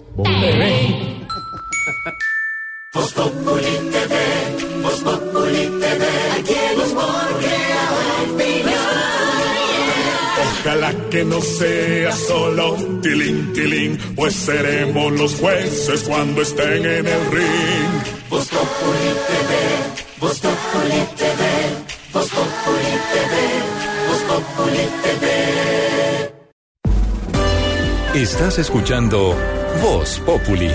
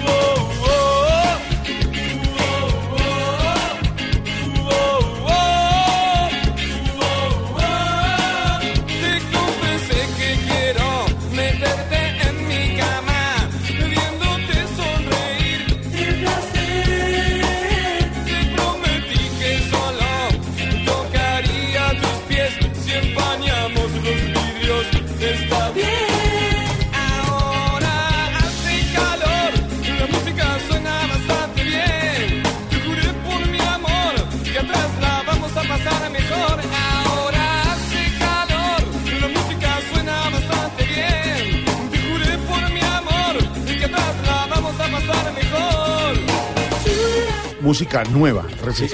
Ah, no. es clásico de los noventas. Autorrojo de Vilma Palma, que es el día del conductor. Nuestro oyente nos está contando en qué momento se maneja bien. Numeral me manejo bien cuando, Lulú. John Freddy Ruiz me manejo bien cuando estoy con mi familia, sobre todo con mi esposa que parece la fiscalía. Giovanni Torres me manejo bien cuando le doy el 70% de la pensión de mi abuelo a Tarcisio Maya y yo me quedo con el 30%. Muy poquito, muy poquito, vaya No es estafador, hombre. Ay. Luis GMO me manejo bien cuando ya estoy cansado de manejarme mal o cuando se me acaba la plata porque toca. Vivi Baena me manejo bien casi siempre, aunque también es bueno a veces portarse mal. Prometí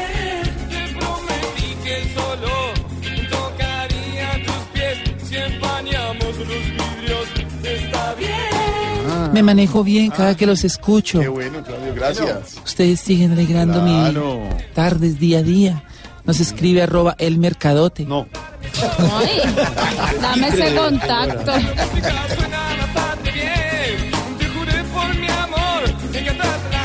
Buenas noticias, buena música y buenas informaciones con Víctor Grosso porque nos trae muy buenas noticias que nos ilusionan y nos dan proyección en la economía. Yo no sé si nos ilusionen estas noticias. Don tenga su tintico, su Hola, merced. Ignorita, ¿cómo Simplemente está? para Buenas decirle a los tardes. compañeros de la mesa y a los oyentes que escuchen esto. Llegó agosto. Llegó agosto, el mes al que le temen muchos colombianos. ¿Por qué razón? Porque es el mes en el que habitualmente inicia la temporada de declaraciones de renta para las personas naturales, no para las empresas, es decir, para personas como usted o como yo, dependiendo el nivel de ingresos que tuvieron el año inmediatamente anterior o dependiendo los topes o la, el- la sumatoria de sus propiedades. Jorge Alfredo, desde el 9 de agosto y hasta el 19 de octubre, eh, dependiendo el número de cédula, deberán declarar renta cerca de 2.600.000 colombianos. La DIAN espera, en, por este concepto, recaudar cerca de 2 billones de pesos, es decir, que entre las personas del común le aportamos muchísima plata a- al fisco de la nación.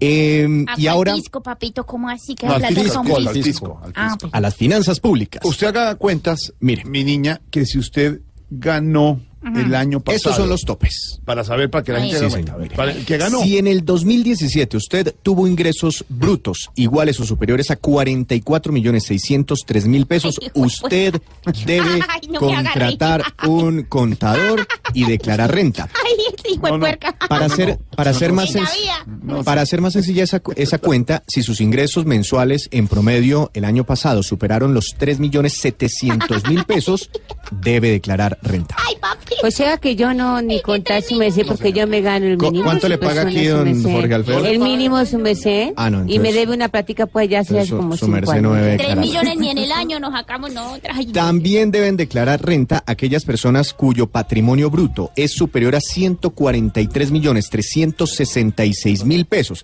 Es decir, si el valor de la casa más el valor de, de- del carro, por ejemplo, más el valor de, no sé, una moto que tenga, eh, suma más de 143 millones 366 mil pesos, esa persona Espere, espere, espere. debe declarar ¿Cuál dijo renta. que era el patrimonio bruto? No, 143 Padre, millones sí, y 300. Si no tiene propiedades, sino que todos los tienen rama. No. ¿Y cuánto le suma a eso? ¿Cuántos costales ya le digo? Oye, brother, ¿eso es en Colombia? También puede ser en el exterior. ¿Cuánto me dices que es? 143 millones 366 mil, don Jaime. No, pues, eso es apenas un apartamento de una sola habitación mía acá en Mónaco, bro. Ah, Soy en Mónaco. Sí, pero eso es paraíso fiscal. ¿Usted está escondiendo plata por allá? ¿Tú me ves cara de No, esconder no, no. plata? No, no, no, pregunto, pregunto. No, no preguntes vainas que no son. Orlando, sálvame de esta. ¿Qué es esa vaina tan horrible? Nico, ¿qué pasó? ¿Cuánto es, ¿Cuándo es que hay que declarar? Desde el 9 de agosto. Pero esa es solo una segunda condición. Buenas Mire, tardes, amigo. también. Pregunta, ¿caletas se declaran? No.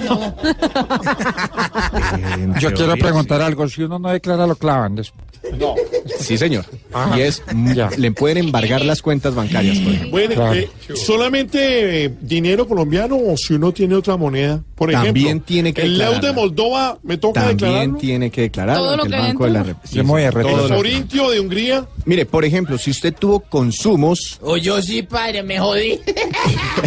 con tarjeta de crédito o cualquier medio de pago, si sus compras el año pasado superaron los 44 millones 603 mil pesos, Qué río, no tan chistoso. debe declarar renta. Mm. O si realizó consignaciones bancarias o inversiones financieras, hay personas que invierten en la bolsa de valores o en fondos de inversión colectiva, si sus inversiones acumularon más de 44 Pero ¿cómo se debe millones declarar, amigo? 603 mil pesos, debe declarar renta. Esas son las condiciones. Que quede claro, el que tuvo La ingresos principal es la de los ingresos, sí, señor. más arriba de 44 millones 600 mil pesos el año pasado.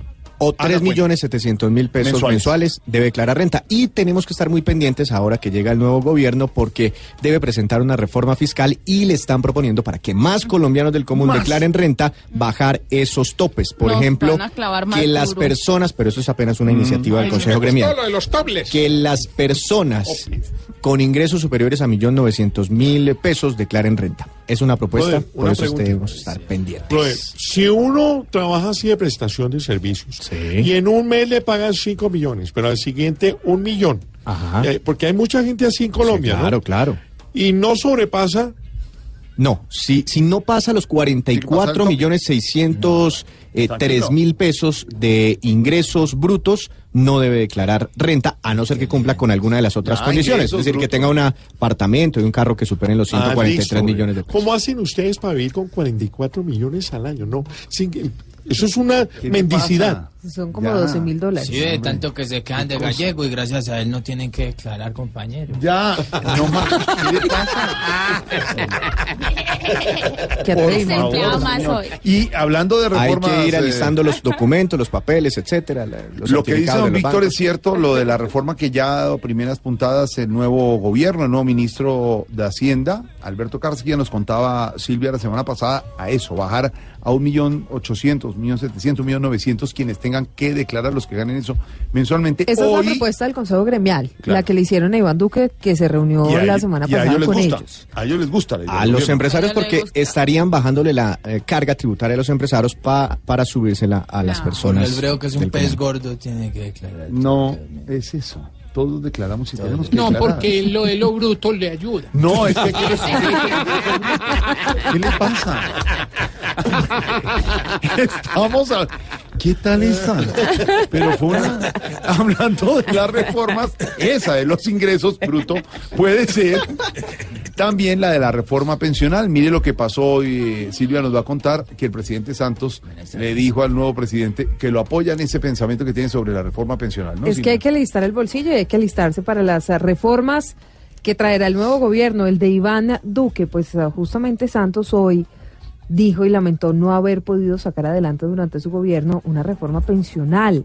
Insistió en que este sistema es lo suficientemente desigual y que por eso es tan necesaria la reforma, una reforma que además apoyó, porque la tendrá sí o sí que hacer eh, el nuevo presidente, María Camila Correa. ¿Qué más dijo Santos? Hola, pues el presidente Santos en un conversatorio con el exdirector de la Agencia Central de Inteligencia mencionó que tristemente no pudo sacar adelante la reforma pensional, que es totalmente necesaria para hacer que el sistema sea equitativo. Respaldó así la reforma que impulsa su sucesor, en la que no aumentaría la edad de pensión. Porque el peso del gasto en pensiones está aumentando a un ritmo muy rápido y naturalmente esto ha sido ya anunciado por el nuevo gobierno y estoy totalmente de acuerdo y es que hay que continuar combatiendo la evasión tributaria. Lo que reconoce es que el sistema pensional es muy injusto y que hay muy pocas personas allí. Ahí está la información sobre esa posible reforma pensional que traerá el nuevo gobierno. Presidente Maduro, ¿nos escucha? Aquí estoy, hermano mío. Ahí ¿Cómo estás tú? Desde que está Silvia en cabina, aquí estoy. Aquí está Silvia Ah, usted siempre listo, Con los oídos y las oídas puestas en todos ustedes, ¿verdad? No, pero usted siempre es listo para decir bobadas, porque ¿qué más? ¿Qué más ¿A ti dice te parecen bobadas, amor mío, todo lo que te digo? ¿Cuál amor mío? Oiga lo que propuso hoy el presidente A ver, Maduro. estaban Oiga. hablando de renta, ¿verdad? No, Porque de, de educación. estamos. No, ahorita usted de economía no tiene ni idea, por eso ¿Cómo así el si todo mi patrimonio es tiene, bruto? no lo dudamos. Eso sí está clarísimo. Pero mire, lo que le decía es que ninguno de los aportes o de las ideas de Maduro realmente pues tienen algún Ah, tipo de coherencia. Lo nuevo que se le ocurrió es que las universidades venezolanas ofrezcan carreras acordes con lo que él considera que está en línea con el desarrollo de la revolución bolivariana. Así es, ¿verdad? Esos serían los programas educativos Mm. que se ofrecerían en las universidades de Venezuela. Yo no sé si el periodismo, por ejemplo... de- Especialista en traspaso de frontera, pasar no. uno. No creo que el periodismo. No, no, Especialización en traspaso de frontera. Santiago Martínez en Caracas. Así es, buenas tardes. Para el jefe de Estado venezolano, las universidades deben estar en línea o acordes con lo que es el Plan de la Patria 2025, que viene siendo su plan de gobierno para los próximos seis años. Por esta razón, Nicolás Maduro criticó que en las universidades se gradúen a las personas en carreras que él considera no están bajo esa dirección. No puede haber universidades graduando miles y miles de profesionales en carreras que no tienen nada que ver con el desarrollo del país. Nicolás Maduro mencionó algunas áreas que para él son suficientes para el país actualmente. Las carreras que tienen que ver con el desarrollo económico, industrial, agroindustrial, agrícola, de los derechos de la salud, de la educación, de la cultura, de la vivienda. El jefe de Estado venezolano insistió que estas son parte de las prioridades del desarrollo nacional. Don Santiago, gracias. Continúa la preocupación, eh, Silvia, lo hablamos eh, desde el comienzo de las amenazas eh, hoy más eh, expeditas contra líderes sociales y periodistas en Colombia. Varios colegas, entre ellos eh, María Jimena Duzán, varios periodistas amenazados. Y sigue la preocupación, no solo de la Procuraduría, sino de las autoridades como la policía. Sí, señor, pues mire, las investigaciones las está adelantando la policía, pero fíjese en esto, Jorge Alfredo, porque aunque hay un grupo especializado para esclarecer cada uno de los casos, cada una de las amenazas, no solamente contra líderes sociales, sino también contra periodistas, el director de la policía, el general Jorge Nieto, dijo que el 80% de los casos de amenazas son infundadas o son falsas. ¿Y el otro 30%? Ah, infundadas o falsas. Infundadas o falsas. Que pueden ser historias. Porque cuando dijeron que venían del policía. ELN y el ELN dice hoy que no tiene nada que ver, infundadas o falsas de qué, pues no, no será muy rápido decir eso. Pues ah, Es lo que uno le pregunta Eso a la es lo que- policía. eso es lo que habría ¿No que- necesitará un poco más de tiempo para saber si son infundadas o falsas? Porque pueda que el ELN diga, no, no somos nosotros. En realidad, el general Nieto no solamente se refiere a ese caso en particular, se refiere a todos los casos. Dice que en el 80% de los casos, las amenazas contra líderes sociales y periodistas son infundadas o falsas. Rápido o, o no, adelantadas o no estas declaraciones, pues eso fue lo que dijo, a pesar de que la policía tiene un grupo especializado investigando. Camila Carvajal. El director de la Policía General Jorge Hernando Nieto habló de los procesos de investigación a las amenazas de líderes sociales y recientemente de periodistas. Dijo que más de la mitad, cuando se investigan, no son reales o no tienen un nivel alto de riesgo. El 80% aproximadamente de todos esos panfletos son amenazas que no tienen fundamento. Sin embargo, el trabajo investigativo para nosotros, cada caso lo manejamos como si fuera una realidad. Las amenazas hoy son investigadas por un grupo de la DIJÍN, de la SIJÍN y de la Fiscalía, que se encargará de establecer el origen de esas intimidaciones. Se acabó el mundial. Bueno, Jorge, gracias por permitirme este espacio para hacer un balance No, que tengo ¿cuál acá, balance? estas 42 hojas de análisis. ¿De análisis Mira, de por qué? ejemplo, la gran decepción. Argentina. No más, Ahora, En Argentina, tengo a ver. puesto por puesto, de verdad. Un Pues mundial sí, que ¿qué? nos trajo muchas sorpresas. Noveno quedó Colombia, ¿no? Bueno, el, puesto es lo de menos, es el fútbol colectivo, es eso que mostramos en la cancha. ¿Será que se va Peckerman de seleccionador? en Bueno, no, ya es el posmundial. Ahora vamos a analizar ya, digamos, lo que se vivió en cada uno de los estadios de esta gesta mundialista. Profesor Peckerman, ¿se va o se queda, profesor? Bueno, la verdad es una decisión difícil porque no es fácil. No. Eh, Sí, yo es estuve no pensando eh, en que la verdad Mm. está bastante fácil el panorama, pero es difícil. Tenemos que cambiar ese ritmito que me estoy durmiendo, Jorge. Pero, ¿cómo así que es fácil, pero es difícil? Así quedaron las posiciones finales. Así quedaron las posiciones, compañeros. En este mundial, momento. estamos empacando maletas. ¿Alguien ha visto un zapato azul No. que se me perdió? en- lo- el brasier amarillo. No, Marina. ¿Qué es eso? Estamos empacando maleta, compañero, para Muy buen regresar. trabajo, a- Marina. Muy buen trabajo a Javier, a todo el equipo. Titulares en este momento, Marina. Claro que sí, estado de excepción en frontera con Perú. eh, de- No, no, no. Déjeme eh, contarle. Fiscalía ahora Las posiciones finales del Mundial de Rusia. Primero Francia, gran ganador. Bueno, destrozaron los Ah, campos elíseos, ¿no? Eso, eso, eso ni qué celebración en el Campín. Destrozaron los Dos campos muertos. le- eh, voltearon carros. Bueno, continúa con el Kama Sutra del mundial. Posiciones finales. Francia, primer término. Segundo, subcampeón Croacia. Bélgica, tercera. Inglaterra, cuarta. Uruguay, quinta. Brasil, sexta. Séptimo, Suecia. Octavo, Rusia. Noveno, Colombia. Décimo, España. Once, Dinamarca. Doce, México. Trece, Portugal. Catorce, Suiza. Quince, Japón. Dieciséis, Argentina. 17 Senegal, 18 Irán, 19 Corea del Sur, 20 Perú, no tiene 21 programa. Nigeria, 22 Alemania, 23 Serbia, 24 Túnez, 25 Polonia, 26 Arabia Saudita, 27 Marruecos, Islandia en el 28, Costa Rica 29, Australia 30, 31 Egipto y 32 Panamá. Colombia, noveno lugar. Sri por Lanka, ¿en cuánto está? No, ese no jugó. Eh, Colombia, noveno lugar por encima de México, por encima de Argentina, por De encima España. de Alemania, de España. Ay, ay, ay. Estuvo ¿Qué le bien, pasó? muchachos, estuvo bien. Se acabó el mundial, don Mauricio Quintero, Claro entra el. Quintero. Vamos. Métase entre el Quintero en Voz Populi.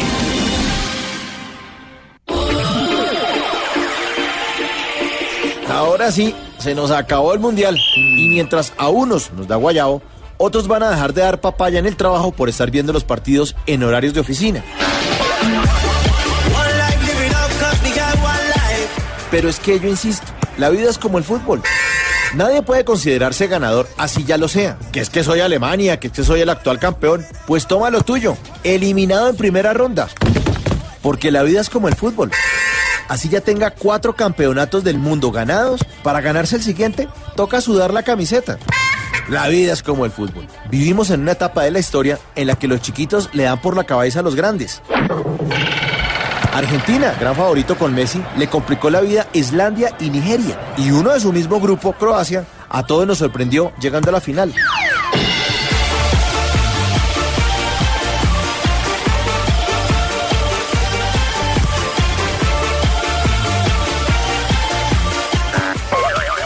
Hay enemigo pequeño porque la vida es como el fútbol.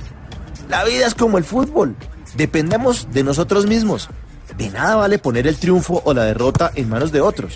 Que el árbitro, que el bar, que el penal, que faltaba James. Porque la vida es como el fútbol. Las disculpas son para los perdedores. En este momento en Francia, nadie le está echando la culpa a alguien de su triunfo. Todo lo bueno o malo que nos pasa en la vida es responsabilidad nuestra. Porque la vida es como el fútbol.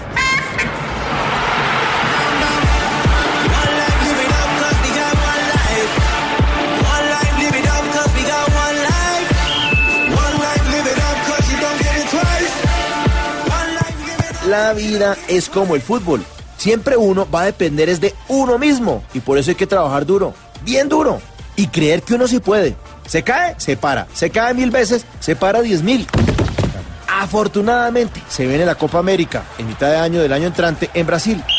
Y viene otro mundial, Qatar 2022. Porque la vida es como el fútbol. Siempre habrá una nueva oportunidad de creer en nosotros, de aprender de los fracasos y enmendar nuestros errores. La vida es como el fútbol. Y ojalá vayamos al Mundial de Qatar, porque en Colombia, un país de tanta desilusión, corrupción y muerte, es el fútbol el que nos da la vida.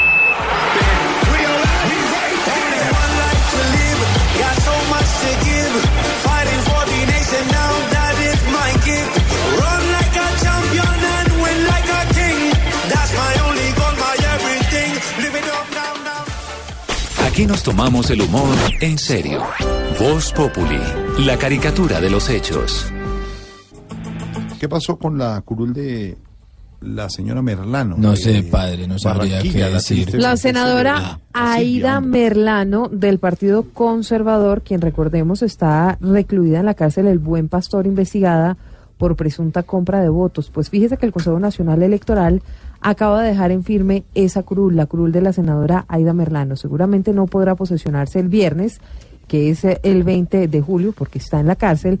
Pero lo que dice la ley es que a partir de ese día, del 20 de julio, tendría ocho días adicionales para juramentar en el cargo. De no hacerlo entonces, el Consejo de Estado definiría o no la pérdida de investidura. Pero por ahora, la encarcelada e investigada, electa senadora del Partido Conservador, Aida Merlano, tiene su curul en firmes. curul en firme, así como también la tiene el exalcalde de Bogotá, Antanas Mocus. Los dos se posesionarán el próximo Sí, señor. viernes. Hay pelea entre el alcalde de Bogotá, Enrique Peñalosa, y el exalcalde Gustavo Petro. ¿Qué pasó? Esta pelea se desató en las últimas horas, Jorge, porque Peñalosa dijo que la construcción de uno de los más grandes proyectos que tiene la capital del país, que es la Avenida Longitudinal de Occidente, más conocida como la LO, se retrasó por la mala gestión del gobierno de Petro. Pero Petro, a través de su cuenta en Twitter, quien hoy ya está regresando al país después de unas vacaciones, después de la campaña electoral, le respondió a Peñalosa. Esto fue lo que le dijo Isabela Gómez. En medio de la entrega de la avenida Bosa y la extensión de la avenida Ciudad de Cali, el alcalde mayor de Bogotá, Enrique Peñalosa, se refirió a las obras de la LO Sur. Dijo que están retrasadas por culpa de la pasada administración. Desafortunadamente estamos un poco demorados con la LOSUR porque en la pasada alcaldía permitieron, prácticamente propiciaron la invasión de unos predios que habíamos comprado en mi pasada alcaldía para hacer la LO y permitieron y auspiciaron que se invadieran esos predios. A lo que a través de un trino Petro respondió, abro comillas, lo que usted dice, Enrique Peñalosa, es mentira. La avenida Bosa y el tramo sur de la ciudad de Cali no estuvieron paralizados. Agregó que además compraron los predios y garantizaron la construcción a través de un acuerdo de ley en donde asegura que la construcción no ha tenido contratiempos. El secretario de gobierno Miguel Uribe Turbay se sumó a la polémica y citando el trino de Petro le dijo, es usted quien miente. Obras de su alcaldía estaban desfinanciadas. Tuvimos que presentar a Consejo una reclasificación del cupo de endeudamiento y además dijo, de no haberlo hecho hubiera sido otro elefante blanco. Ahí está otro elefante blanco. Silvia, eh, confirmados entonces varios miembros del gabinete que usted los ha cantado aquí en lo que no es Voz Populi. Faltan algunos todavía. Nos dicen, Silvia, que la doctora Alicia Arango no está tan segura en cultura que podría No, no está trabajo. tan segura en cultura, exactamente. Eso fue lo que alcanzamos a mencionar el viernes. Por lo de la cultura. No, no, señor. No, señor. Lo alcanzamos a mencionar el viernes. Todavía, en principio, tenían Alicia La- a la- Arango para la cartera de cultura, pero sabe que están buscando a alguien en trabajo, entonces podría ser ella la ficha para el Ministerio de Trabajo. Y que cuadraría perfecto para lo de la economía naranja. Exactamente. eh, que tiene que ver con, con el trabajo. Algunos de los ministerios ya confirmados con el ministro de Hacienda Alberto Carrasquilla, la ministra del Interior Nancy, Nancy Patricia Patricia Gutiérrez, que también usted la cantó, el canciller Carlos Holmes Trujillo, el ex rector de El Rosario, que terminó siendo ministro de Comercio Exterior cuando parecía ser Nubia Estela, eh, ficha del expresidente Uribe y del Centro Democrático, allí quedó en manos del rector del Rosario. Ministerio de Comercio Exterior, José Manuel José Restrepo. Manuel Restrepo, sí, Es el nuevo señor. ministro. Y, le, y confirmó hoy dos ministerios más. En, eh, Ricardo Lozano, El presidente electo. ¿Qué más? Ricardo Lozano. en el Ministerio de Ambiente. No, Ricardo Lozano, el exdirector del IDEAM. el Ah, gracias, amiguito. Y el otro ministerio confirmado también hoy por el propio presidente Duque fue el de la doctora María Victoria Angulo como La secretaria, la actual secretaria de o educación, de va en educación de educación. Sí, la actual secretaria de Educación de Bogotá, bueno, ya renunció en realidad y ya incluso el alcalde Enrique Peñalosa nombró en la Secretaría mm, de Educación a Claudia Puentes, economista con maestría de la Universidad am, de los Andes, ¿Dónde? maestría en políticas públicas de la Universidad de Chicago, venía dirigiendo Catastro, es la nueva secretaria de Educación. Donde hay movimientos, como lo supo Blue Radio desde muy temprano, es en el bienestar familiar actualmente, así Karen Audenín, Abudinen, sí señor. ¿sale? Pues sí, pero no hicieron mucho escándalo el viernes pasado. Quedó la subdirectora, pues son 15 días mientras sale. Y Pero es que dígame, el presidente Santos, claro. ¿cómo va a nombrar un nuevo director faltando 15 días para el 7 de agosto? Y se queda el ministro de Ambiente, Luis, Luis Gilberto Murillo, había dicho que se iba de pronto para Mire, es que acuérdese que por... ser gobernador del Chocó. Exactamente. No se queda. Podía ser gobernador del Chocó, estaba, iba posiblemente a aspirar a la gobernación del Chocó, pero no. Vamos a ver, Karen Abudinen, entonces, ¿a qué puesto va a aspirar? Podría ser para las elecciones, ¿no? Hoy se celebra el Día de la Virgen del Carmen. Oiga, ¿qué hubo? ¿Hasta cuándo? ¿Qué ha habido? Bendito amor, Hablando de padre. aspiraciones. ¿Usted, usted es devoto de la Virgen o no? Eh, padre, sí, pero no de la devoción que tienen otros personajes por otras vírgenes, padre. Por ejemplo, los congresistas corruptos son devotos de la Virgen de los Mercedes. Los urólogos son devotos de la Virgen del Agarradero. Gregorio Permia es devoto de la Virgen de Perpetro Socorro. Y la persona de baja estatura, porque no es prudente decir enano, es devota de la Virgen de Chiquitinquirá. Hablando de la Virgen del Carmen Padre, patrona de los conductores. Sí. Les cuento que hoy estoy acompañando la caravana, niño. ¿Así? Sí, había un camión que me hizo acordar mucho de Santiago Rodríguez. ¿Por qué? Eso botaba humo por todos lados, padre. y, y no me lo van a creer, pero se apareció la Virgen, padre. ¿Qué? Sí, sí, por esta virgencita que es verdad. Se apareció la Virgen y se le subió a un taxista, pero ahí mismo se bajó, padre. ¿Y por qué? ¿Qué pasó? El taxista no tenía vuelta de 50. Entonces la Virgen se bajó y tenemos esa canción.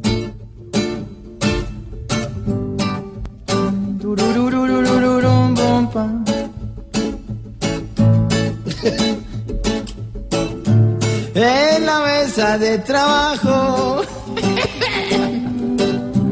Hoy celebramos a Ras por nuestra Virgen del Carmen. patrona linda y capaz. Jorge Alfredo con tanto trabajo es un camionero más. No solo por la barriga, sino que se le mete el pantalón por detrás. Oiga, no, hombre, ¿hasta hola? Bo, bo.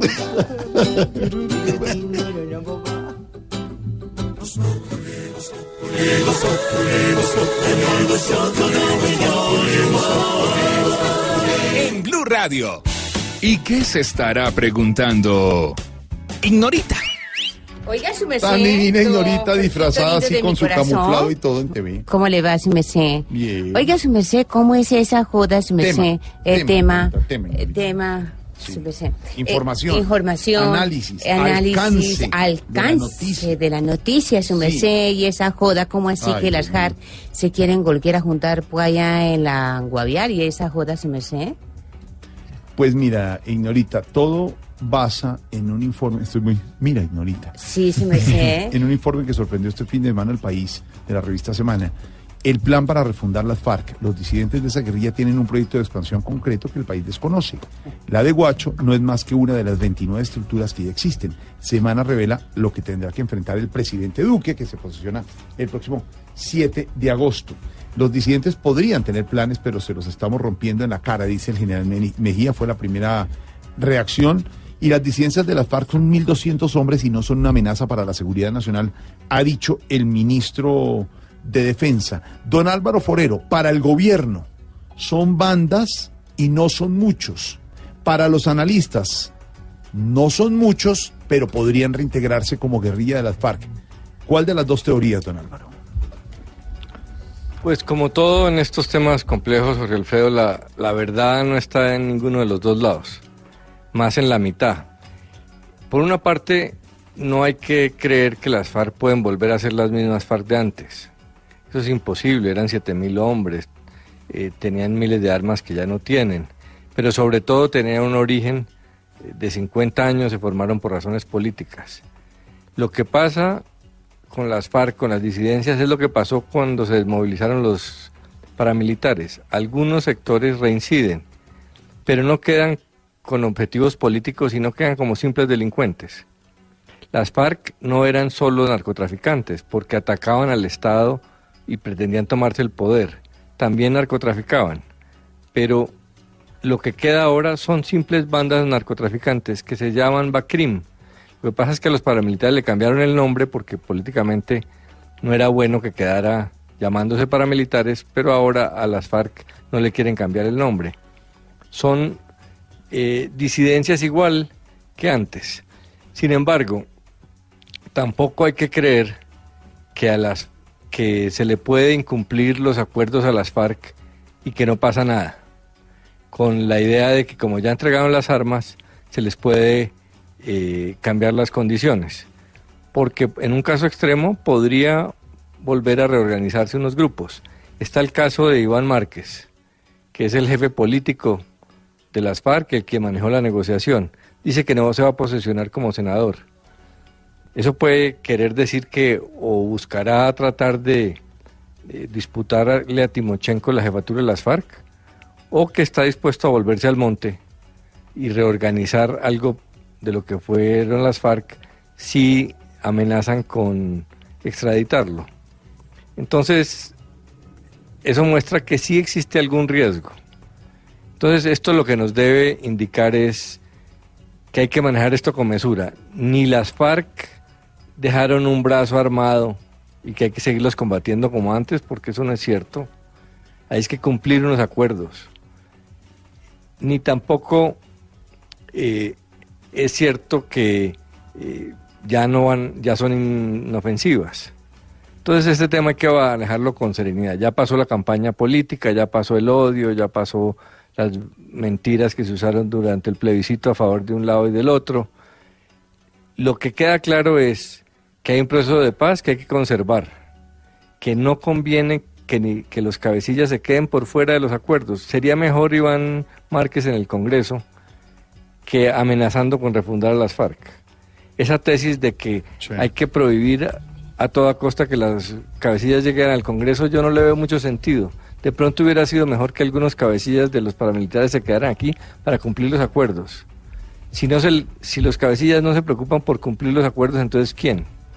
Entonces, eh, en esto la verdad es a medias y el riesgo es que lo quieran utilizar eh, de los dos lados. Unos para decir que, que no se puede hacer nada frente a los acuerdos y otro para decir que, que hay que cambiarlos todos porque las FARC siguen vivas. Ni lo uno ni lo otro. Bueno, pues a las bandas criminales tenemos las bandas musicales. Aquí está la dedicatoria de Voz Populi.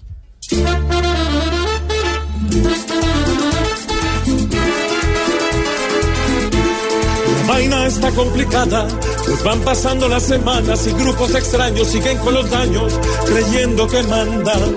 El tema no debe ignorarse, porque cada vez en más partes se escuchan ataques sin razón de ser. Cuidado con los disidentes, que cada vez son más fuertes, hay que estar pendientes de lo que ya es una realidad.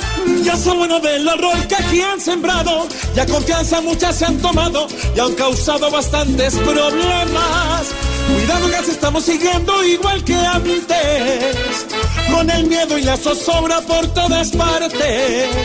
Y así nuestra nación con terror no progresará.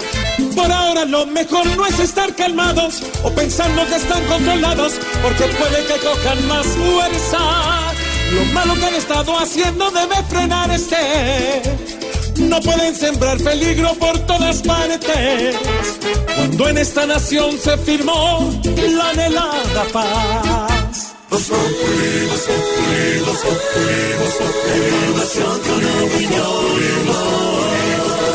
Tenemos opinión, mucha imaginación. La noticia está acá, y el mejor buen humor. Radio siempre a las cuatro. Que el jefe no te dejó salir temprano de la oficina. En la oficina, todo es Voz Populi.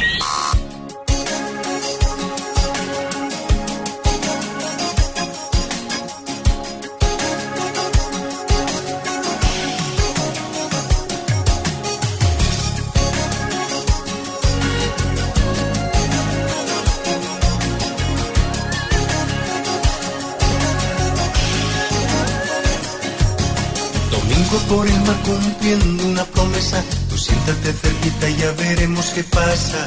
Tanto radio canta, no te separes. Tanto radio canta, no te separes. Si acaso tienes sed, aquí traigo de todo. Ahora que voy bien, ¿qué tal si hablamos un poco? Tanto radio canta, no te separes. Tanto radio canta, no te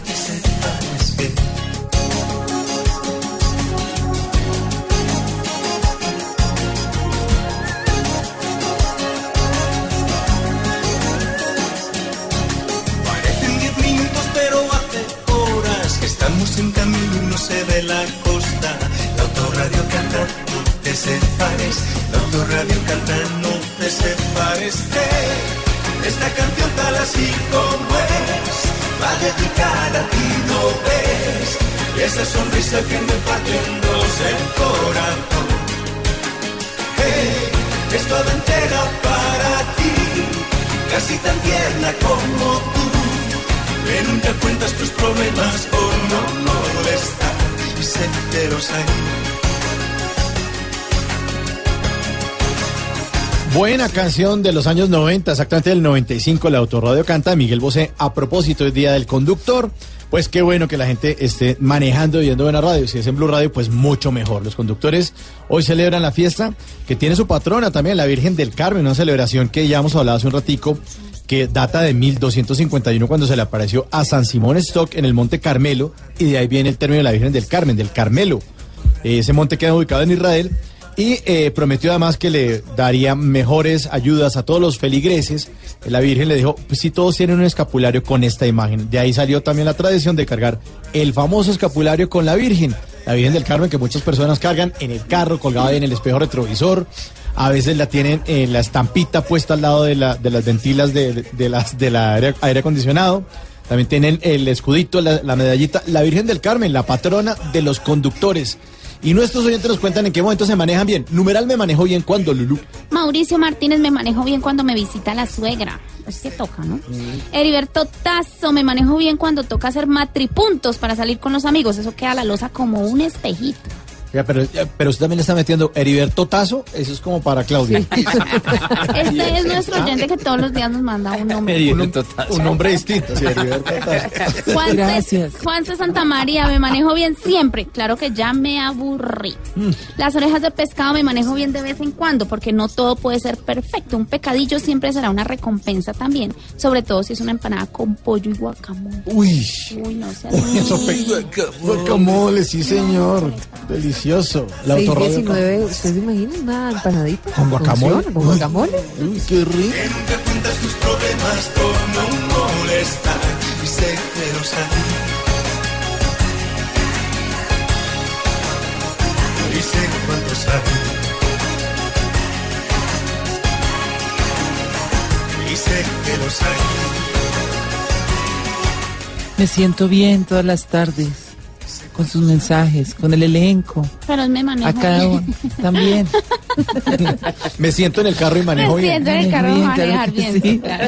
Nos están escribiendo desde Italia también, Ay, nos escriben bueno. oyentes. Italia. Nos escuchan a través de la red, ¿cómo no? Qué bueno. La señora roba Dolores de Nuca. ¿Qué es esto? No puede ser. Es prima de Heriberto. Esas primas, sí, señor.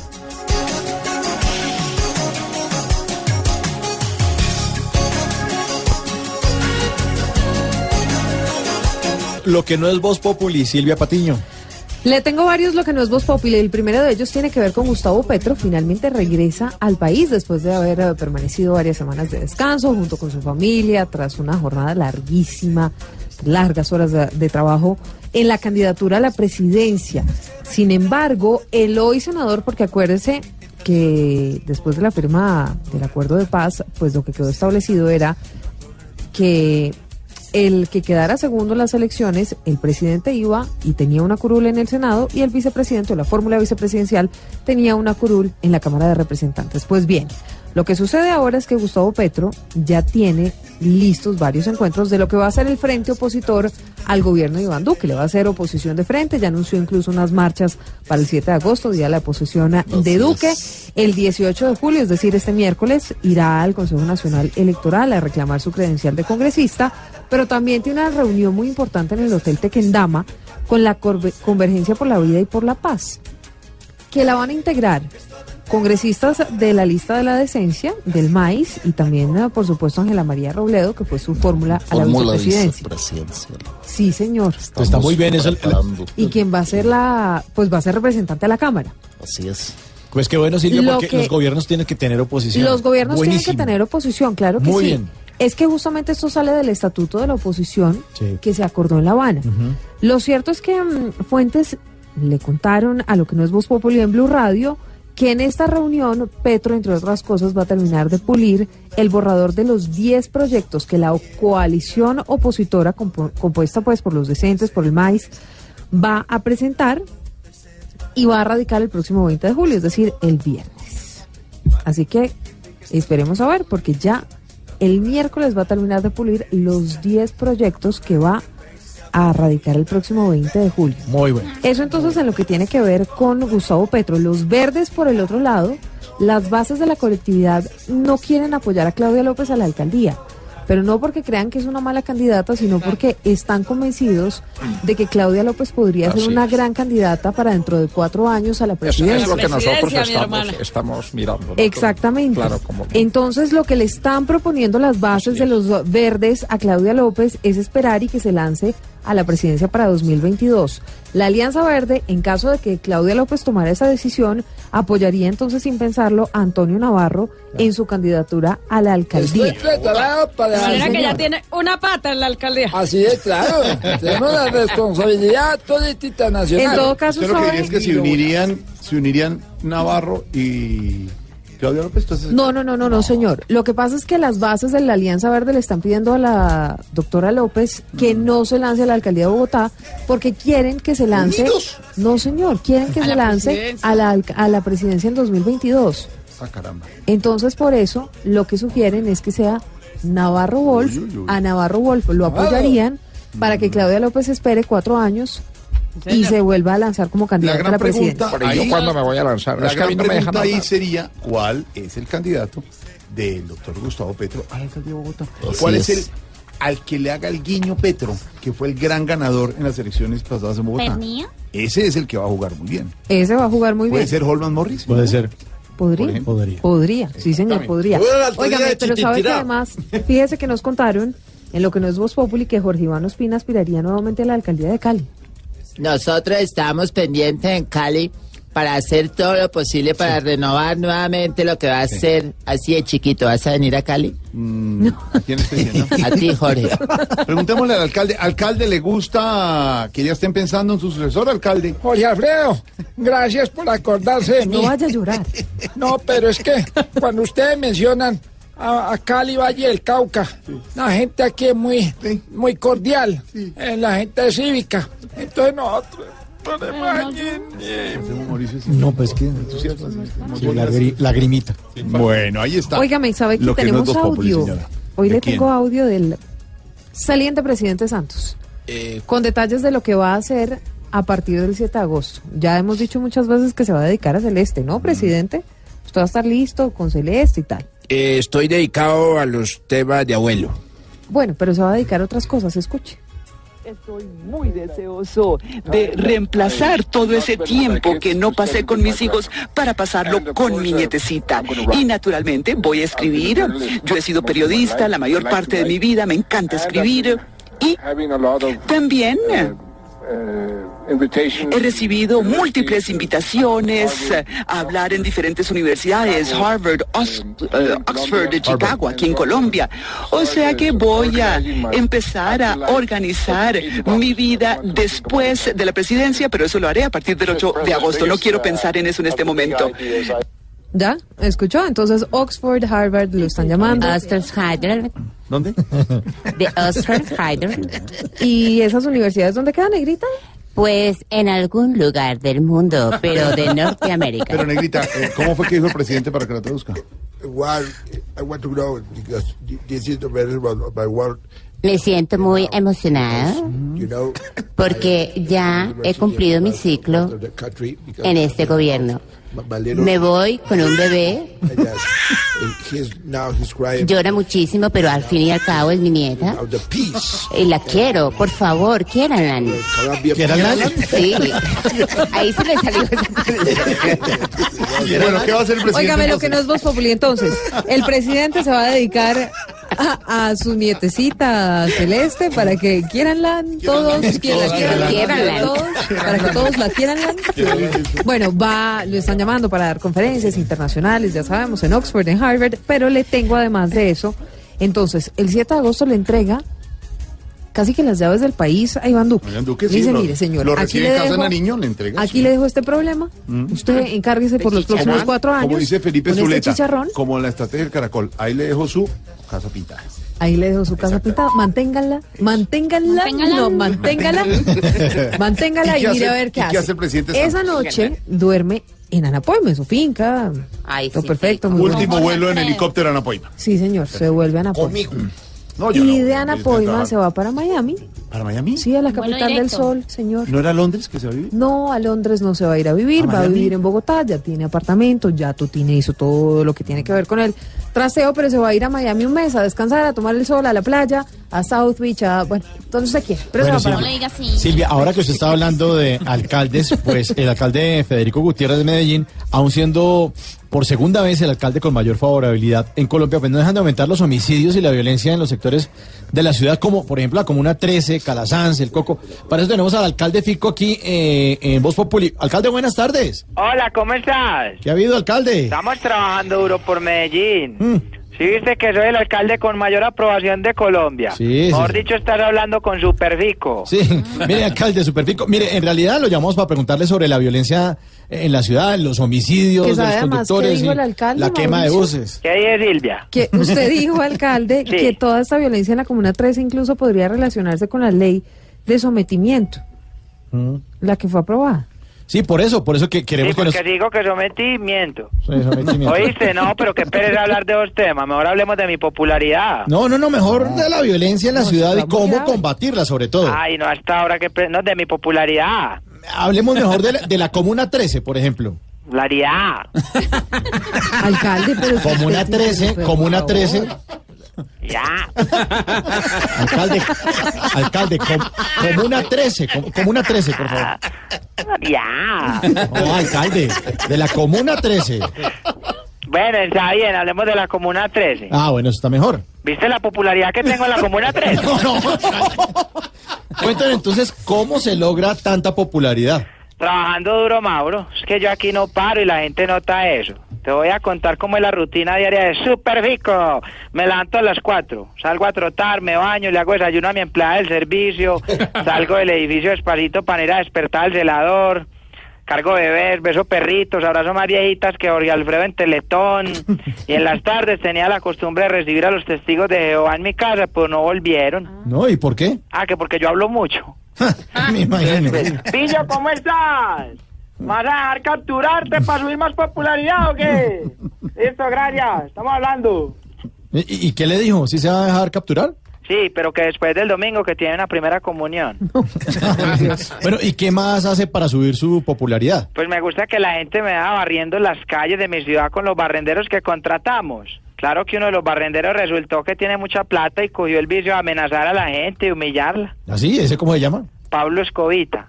Ay, señor. Ay, qué tirazo. Qué tirazo, señor. Gracias, alcalde. Hasta luego. No, María.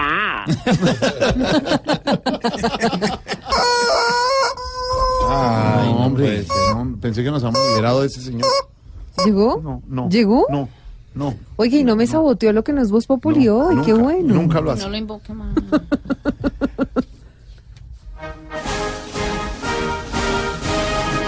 Hoy paga dos mortales. Paga el arribo del más grande. La Torre Eiffel de la sociedad. El arco del triunfo. Tercera edad. El campo elíseo de los vegicanosos. El pan francés de la mañana debajo del brazo. El Citroën que recorre las calles. ¿El qué? Citroën. El Renault 4. Donde caben todos los ancianos. El gran Tarcisio Maya. Ay, agüita que está atorado. No digas sí, digui. ¿Qué le pasa? Ah, me, me, no, que ahí perdió el puesto ya el chifla mi karma, No. ¿no? Y si no, no, qué presentación tan espectacular. Sí, ahorita. muy buena, Jorge. ¿Verdad? Que- francés, pero es un francés mucho más de, Avanzado. de- Del norte, no, ¿no? de, de Montpellier. Ah, de Montpellier. Porque soy yo. No, usted, usted es un pelier. Sí, Montpellier. Si digo, por ejemplo, la Torre Eiffel es de un lado, pero si digo la Torre Eiffel es de otro. De otro. ¿Pero eso es más del sur o del norte de Francia? Porque ya en el, el norte es muy duro. ¿Pero Deja de cómo hablar mierda. francés? Bueno, no, ya. no hables ya me tanta mierda. No, ¿qué? Hola. Sí, no, ya es colombiano. Puso ahí en el libreto, Mauricio, me toca hacerle caso. No, no, no, no, ¿verdad, no, ahorita? no, no. Esa presentación, hermano, en este programa nos vamos a ir a volver famosos, hermano. Como yo siempre he querido. Hemos dicho, como diría un niño saltando en tu barriga, este era el trampolín que necesitaba. Ya, como lo trata y usted se Además la- de hacer el libreto, de solucionar el Sáquelo, tema, si viene a ofender. Lo presenta, le hace semejante presentación y viene no es un trampolín. No, no. Cuidarla tanto para un trampolín. No más. No, no me regañe, ahorita. Mira, disfruta, respira, adora el paisaje, hombre, que hoy es un día para rebosar de alegría. Mm. Así como en Francia, que están en esa celebración tremenda, hermano. Claro, acaban de ganar la Copa Mundo. Ah, no, no, no, no, ahorita, eso ya pasó a segundo plano, ¿De eso ya, no, eso ya no le importa prácticamente. Entonces, ¿por qué están celebrando allá? Vamos por el Día de la Virgen del Carmen, ¿no? Ahora, bueno, ahora ¿Ah, es sí? que ese sí es allá el evento, hermano, y no solo allá. En el ancianato también hicimos tremenda caravana. De verdad, Mm, con sí. todos los carros de los viejitos. ¿Tienen carro? No, pues casi todos son. El único que no tiene es don Gainaldo, que estaba lo más de triste porque no iba a poder ir en la caravana. Entonces, entre todos los viejitos le armaron el carrito. Ay, qué bonito. ¿Y cómo, cómo se lo armaron? Pues veo, me- eh, don Gordanilo le puso las llantas. Don Mondaniel le puso la palanca. Claro. Doña Tetiana le puso pues los airbags. Ajá. Don Travestiven le puso el pito. Necesitaba los dos bumpers, el de atrás, el de adelante. Entonces Don Marrupial le puso el de adelante. ¿Y quién, ¿Y quién le puso el de atrás? Don Cacaroncio toda la tarde. ¿Qué le pa- Por Hermano, ¿para qué me experiencia. hace? De verdad. No, no, Mauricio. No, usted cae. Pero No, usted no, por qué cae. Está echando una historia. No, no, que es en no, no. Todo es por ese lado. Todo es No, no, no, uno por delante, el otro por No, detrás. hombre, estoy hablando de. No, no, no, no, hartísimo. Ahorita, no, no, en serio, esos viejitos eran muy calientes, hermano. ¿No te parece que antes de salir yo entré de sorpresa a una habitación? ¡Pum! Y ahí estaban don Gainaldo y don Cacaroncio en plena faena. Ay, no puede ser. Apenas vieron que los descubrí, salieron corriendo, hermano. ¿Corriendo? Sí, no se les vio sino el polvero, hermano. Eso- Qué era de verdad todo. No, pero ya no, no, no, bueno, No, vos no, no, ahorita no. el desfile tan espectacular que hicimos. Espectacular que Porque-. Diga, Ah, espectacular. fiesta- la fiesta del Diga espectacular. Ahora un gol, un gol de Griezmann, no, no, no, el gol de Griezmann, no, y acá, ¡ay, guap! No, ¿qué le pasa? Sí, la, la emoción, entonces, Muy tarde. Eso es el pito. Ese pito se lo vamos a poner ahora a usted, ese pito. venga, cójame este piso. No, hombre. No, digo, coja para que no suene, porque es molesto. Uy, no. Ahora, no, verdad, el desfile fue muy maravilloso. Con decirle, pues, que la gente se agolpó en las calles a aplaudir. ¿De verdad? ¿En serio? Eso fue una hermosura cuando pasó el carro con los viejitos rezanderos. ¿Quién es? Don Misael, doña Rosario, doña Evangélica y don Jesús de Jesús. Hermano, la gente feliz mientras les caían bendiciones. Qué bonito. Después la gente matada creyendo que del otro carro les estaba cayendo agua bendita. no, no entiendo. ¿Cómo que creyendo? ¿No, no era agua bendita? No, no, no, era el carro de los viejitos incontinentes. No, hombre. hola. Qué cochino, hombre. De verdad que no. Pero sáquelo. Bueno, No, bueno, no sería- a todas estas, ¿usted en qué carro Pues, iba? todas quieren que lo saque, pues. No, hombre. Que a, a todas estas, ¿usted en qué carro iba, señor? Hombre, yo iba adelante en un carro de esos grandes, pues, Sí. con varios viejitos. Sí. Un carro precioso, hermano. Sí. Eso llevaba a la Virgen, Sí. un adorno con flores, y todo el camino hacía... "Ah,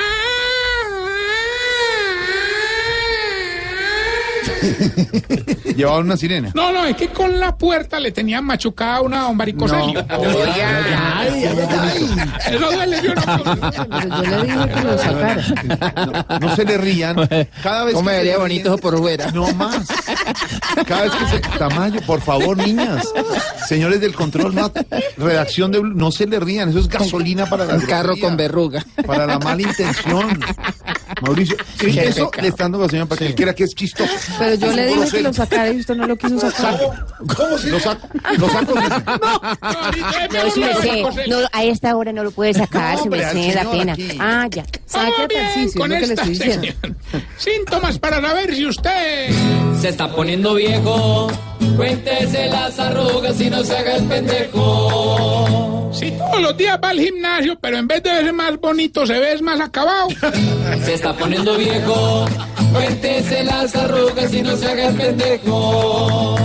Si hoy que ya no hay mundial, llamo a cancelar el DirecTV. Hola. Se está poniendo viejo, cuéntese las arrugas y no se haga el pendejo.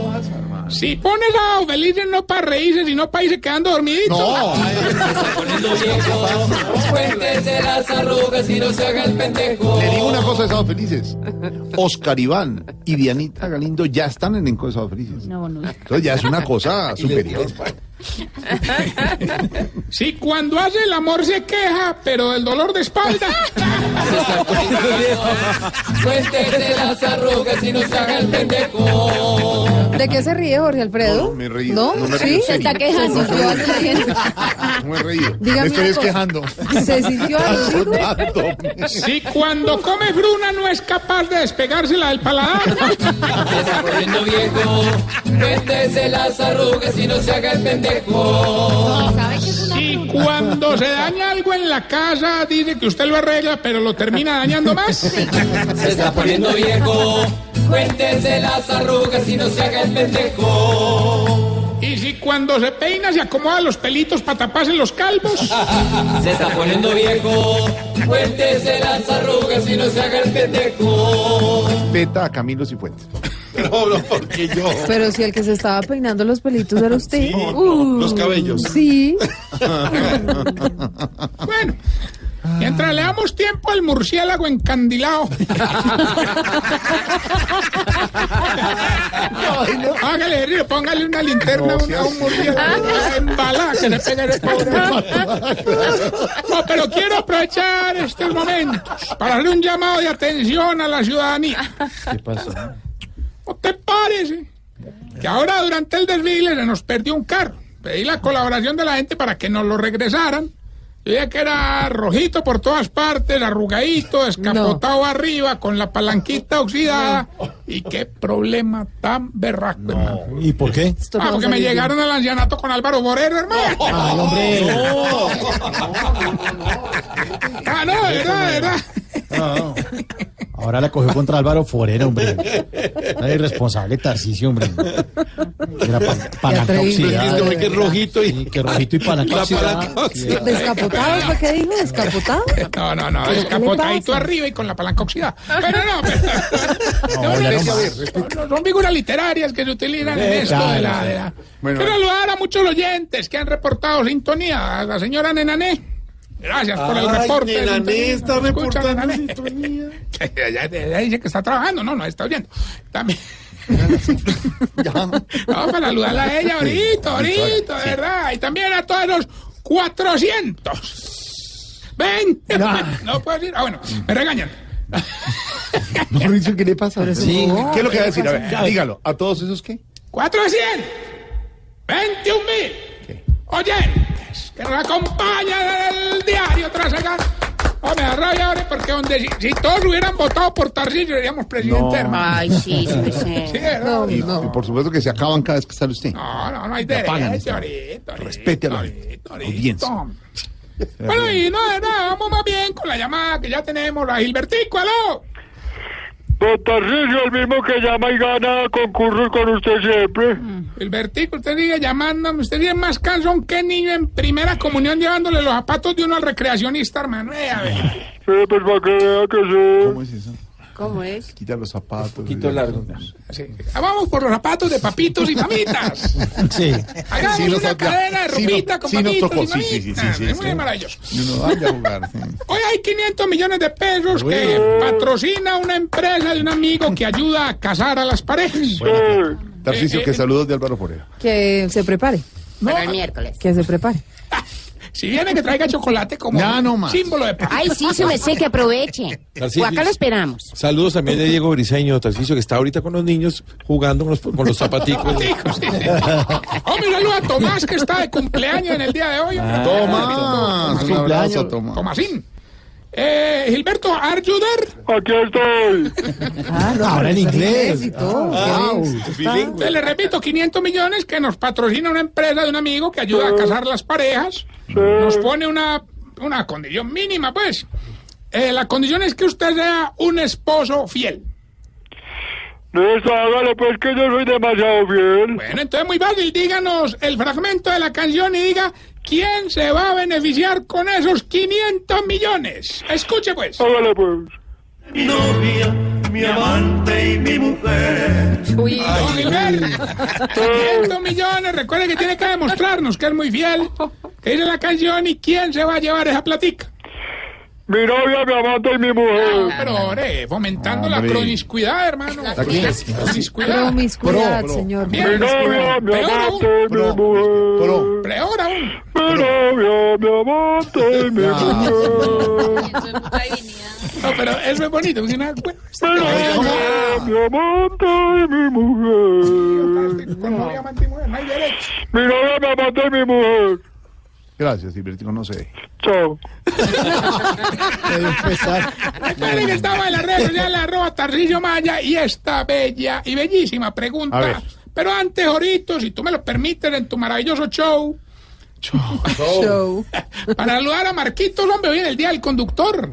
Nuestro gran amigo Marco. sí, muchas gracias a Marco que me transporta siempre a donde estoy. que va muy 3 bien de la mañana, dieta, va 4 muy de la mañana, no importa dónde esté, siempre está ahí Marquito. Va muy bien con la dieta, muy bien. Saluda a William de una vez. A William, hombre, Willy, el viejo Willy también, y a Todos. Don Efrenia, toda la Todos, gente tan todos bella los que que nos son transporta. conductores. A don Johncito y a don Costa, su Ah. merced, de los conductores de don... Bueno, en general a de todos don los que Felipito conduzcan, Zuleta. pues. Y a todos ahora no van a dar la lista Sí. entera. sí. Don Felipe Zuleta, que conduce Voz Populi. No. Y le pone la Bueno, ya. No más. Oye, esta pregunta a propósito de esta situación divertida. Porque ustedes los viejitos se ríen y como que se le en- encoge la cara. ¿Por qué? No entendí. Que vas llegando tarde a casa. Y cuando llegas tarde en la casa, todo es Voz Populi. Es momento para nuestra sección. Por algo será.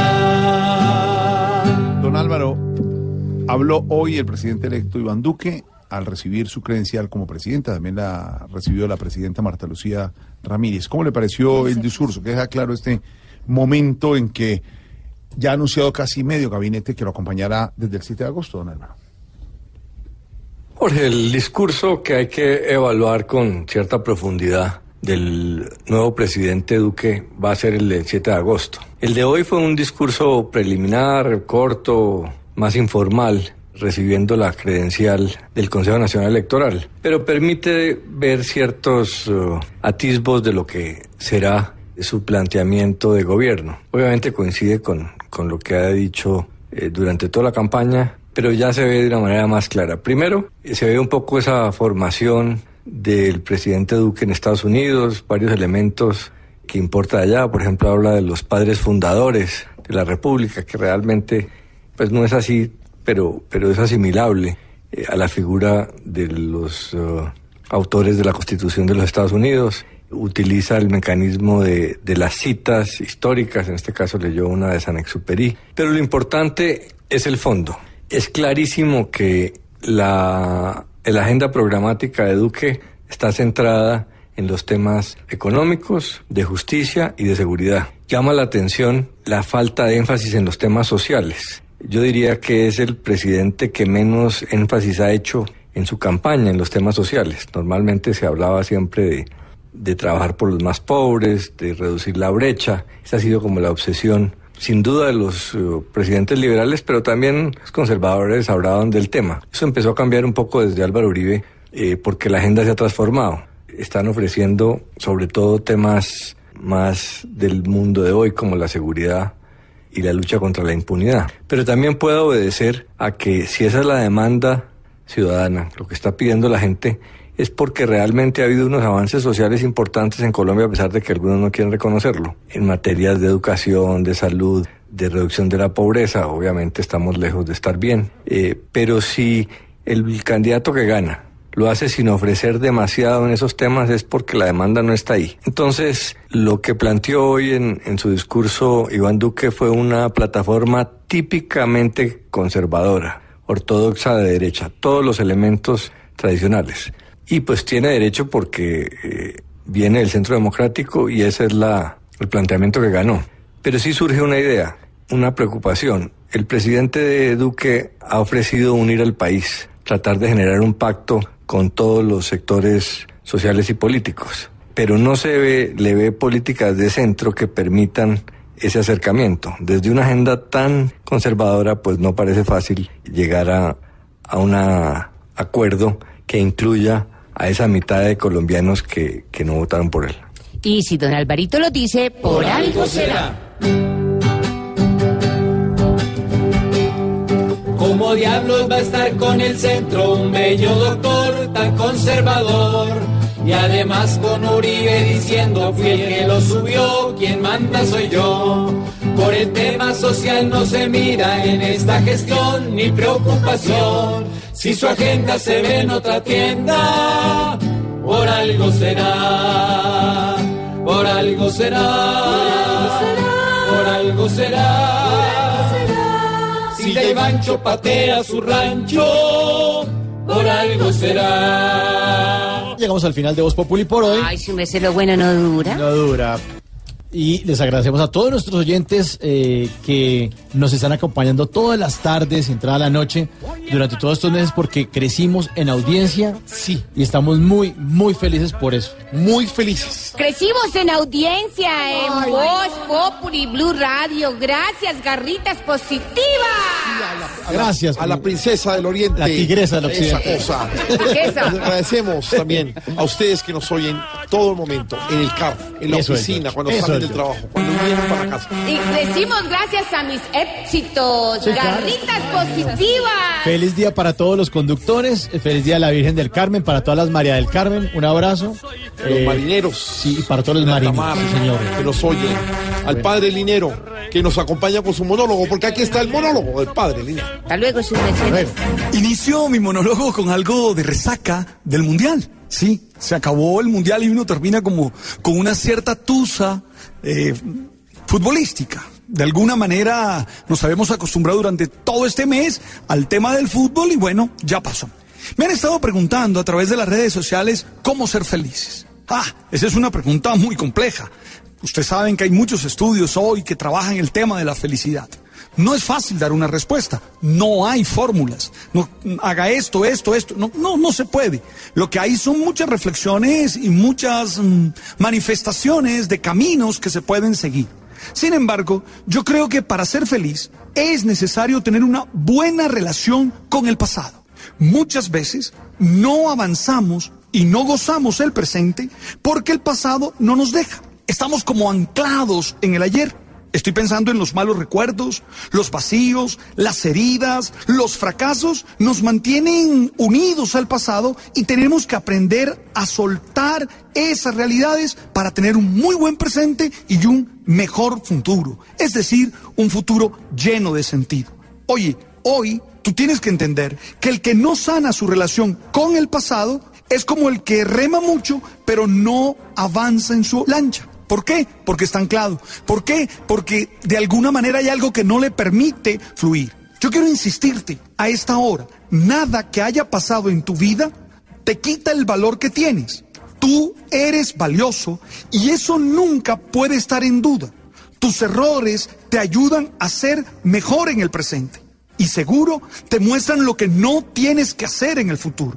Yo insisto en esto, no todos tienen que conocer lo que hiciste mal en el ayer, ni tienen que conocer al detalle tus errores, ya que muchos se sabrán comprenderlos, pero habrá mucha gente que no, habrá mucha gente que los usará para dañarte. Por eso, no debes tener miedo. No debes tener miedo de tu ayer, no debes tener miedo de tus errores, debes haber aprendido de ellos para poder seguir adelante y poder ser una mejor persona.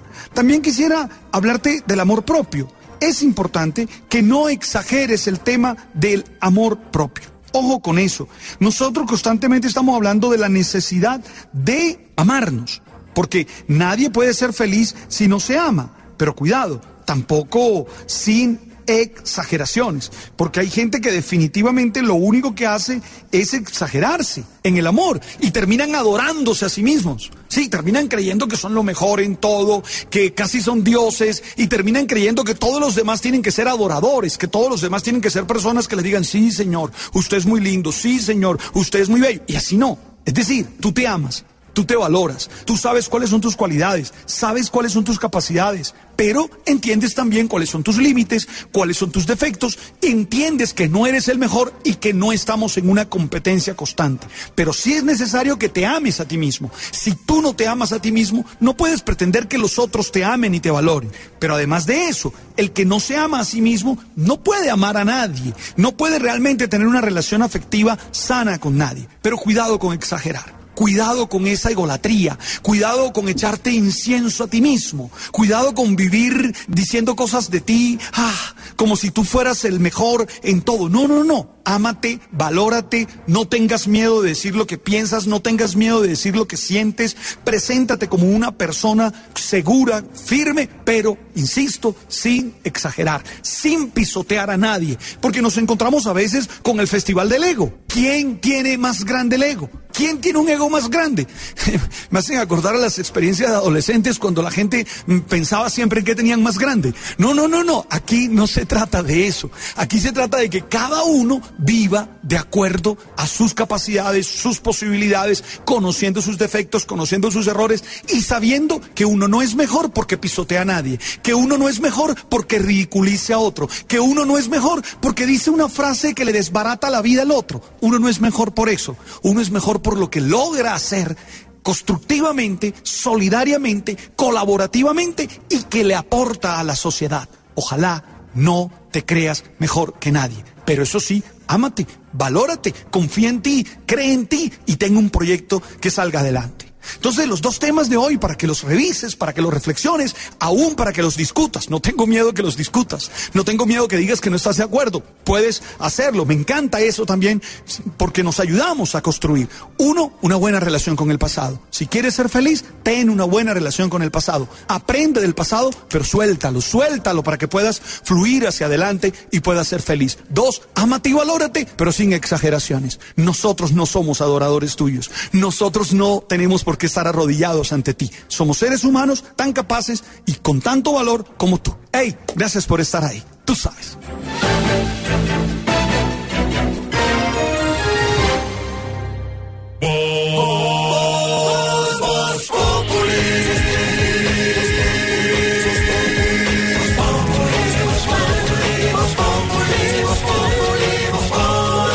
Lunes a viernes 4 de la tarde en Blue Radio.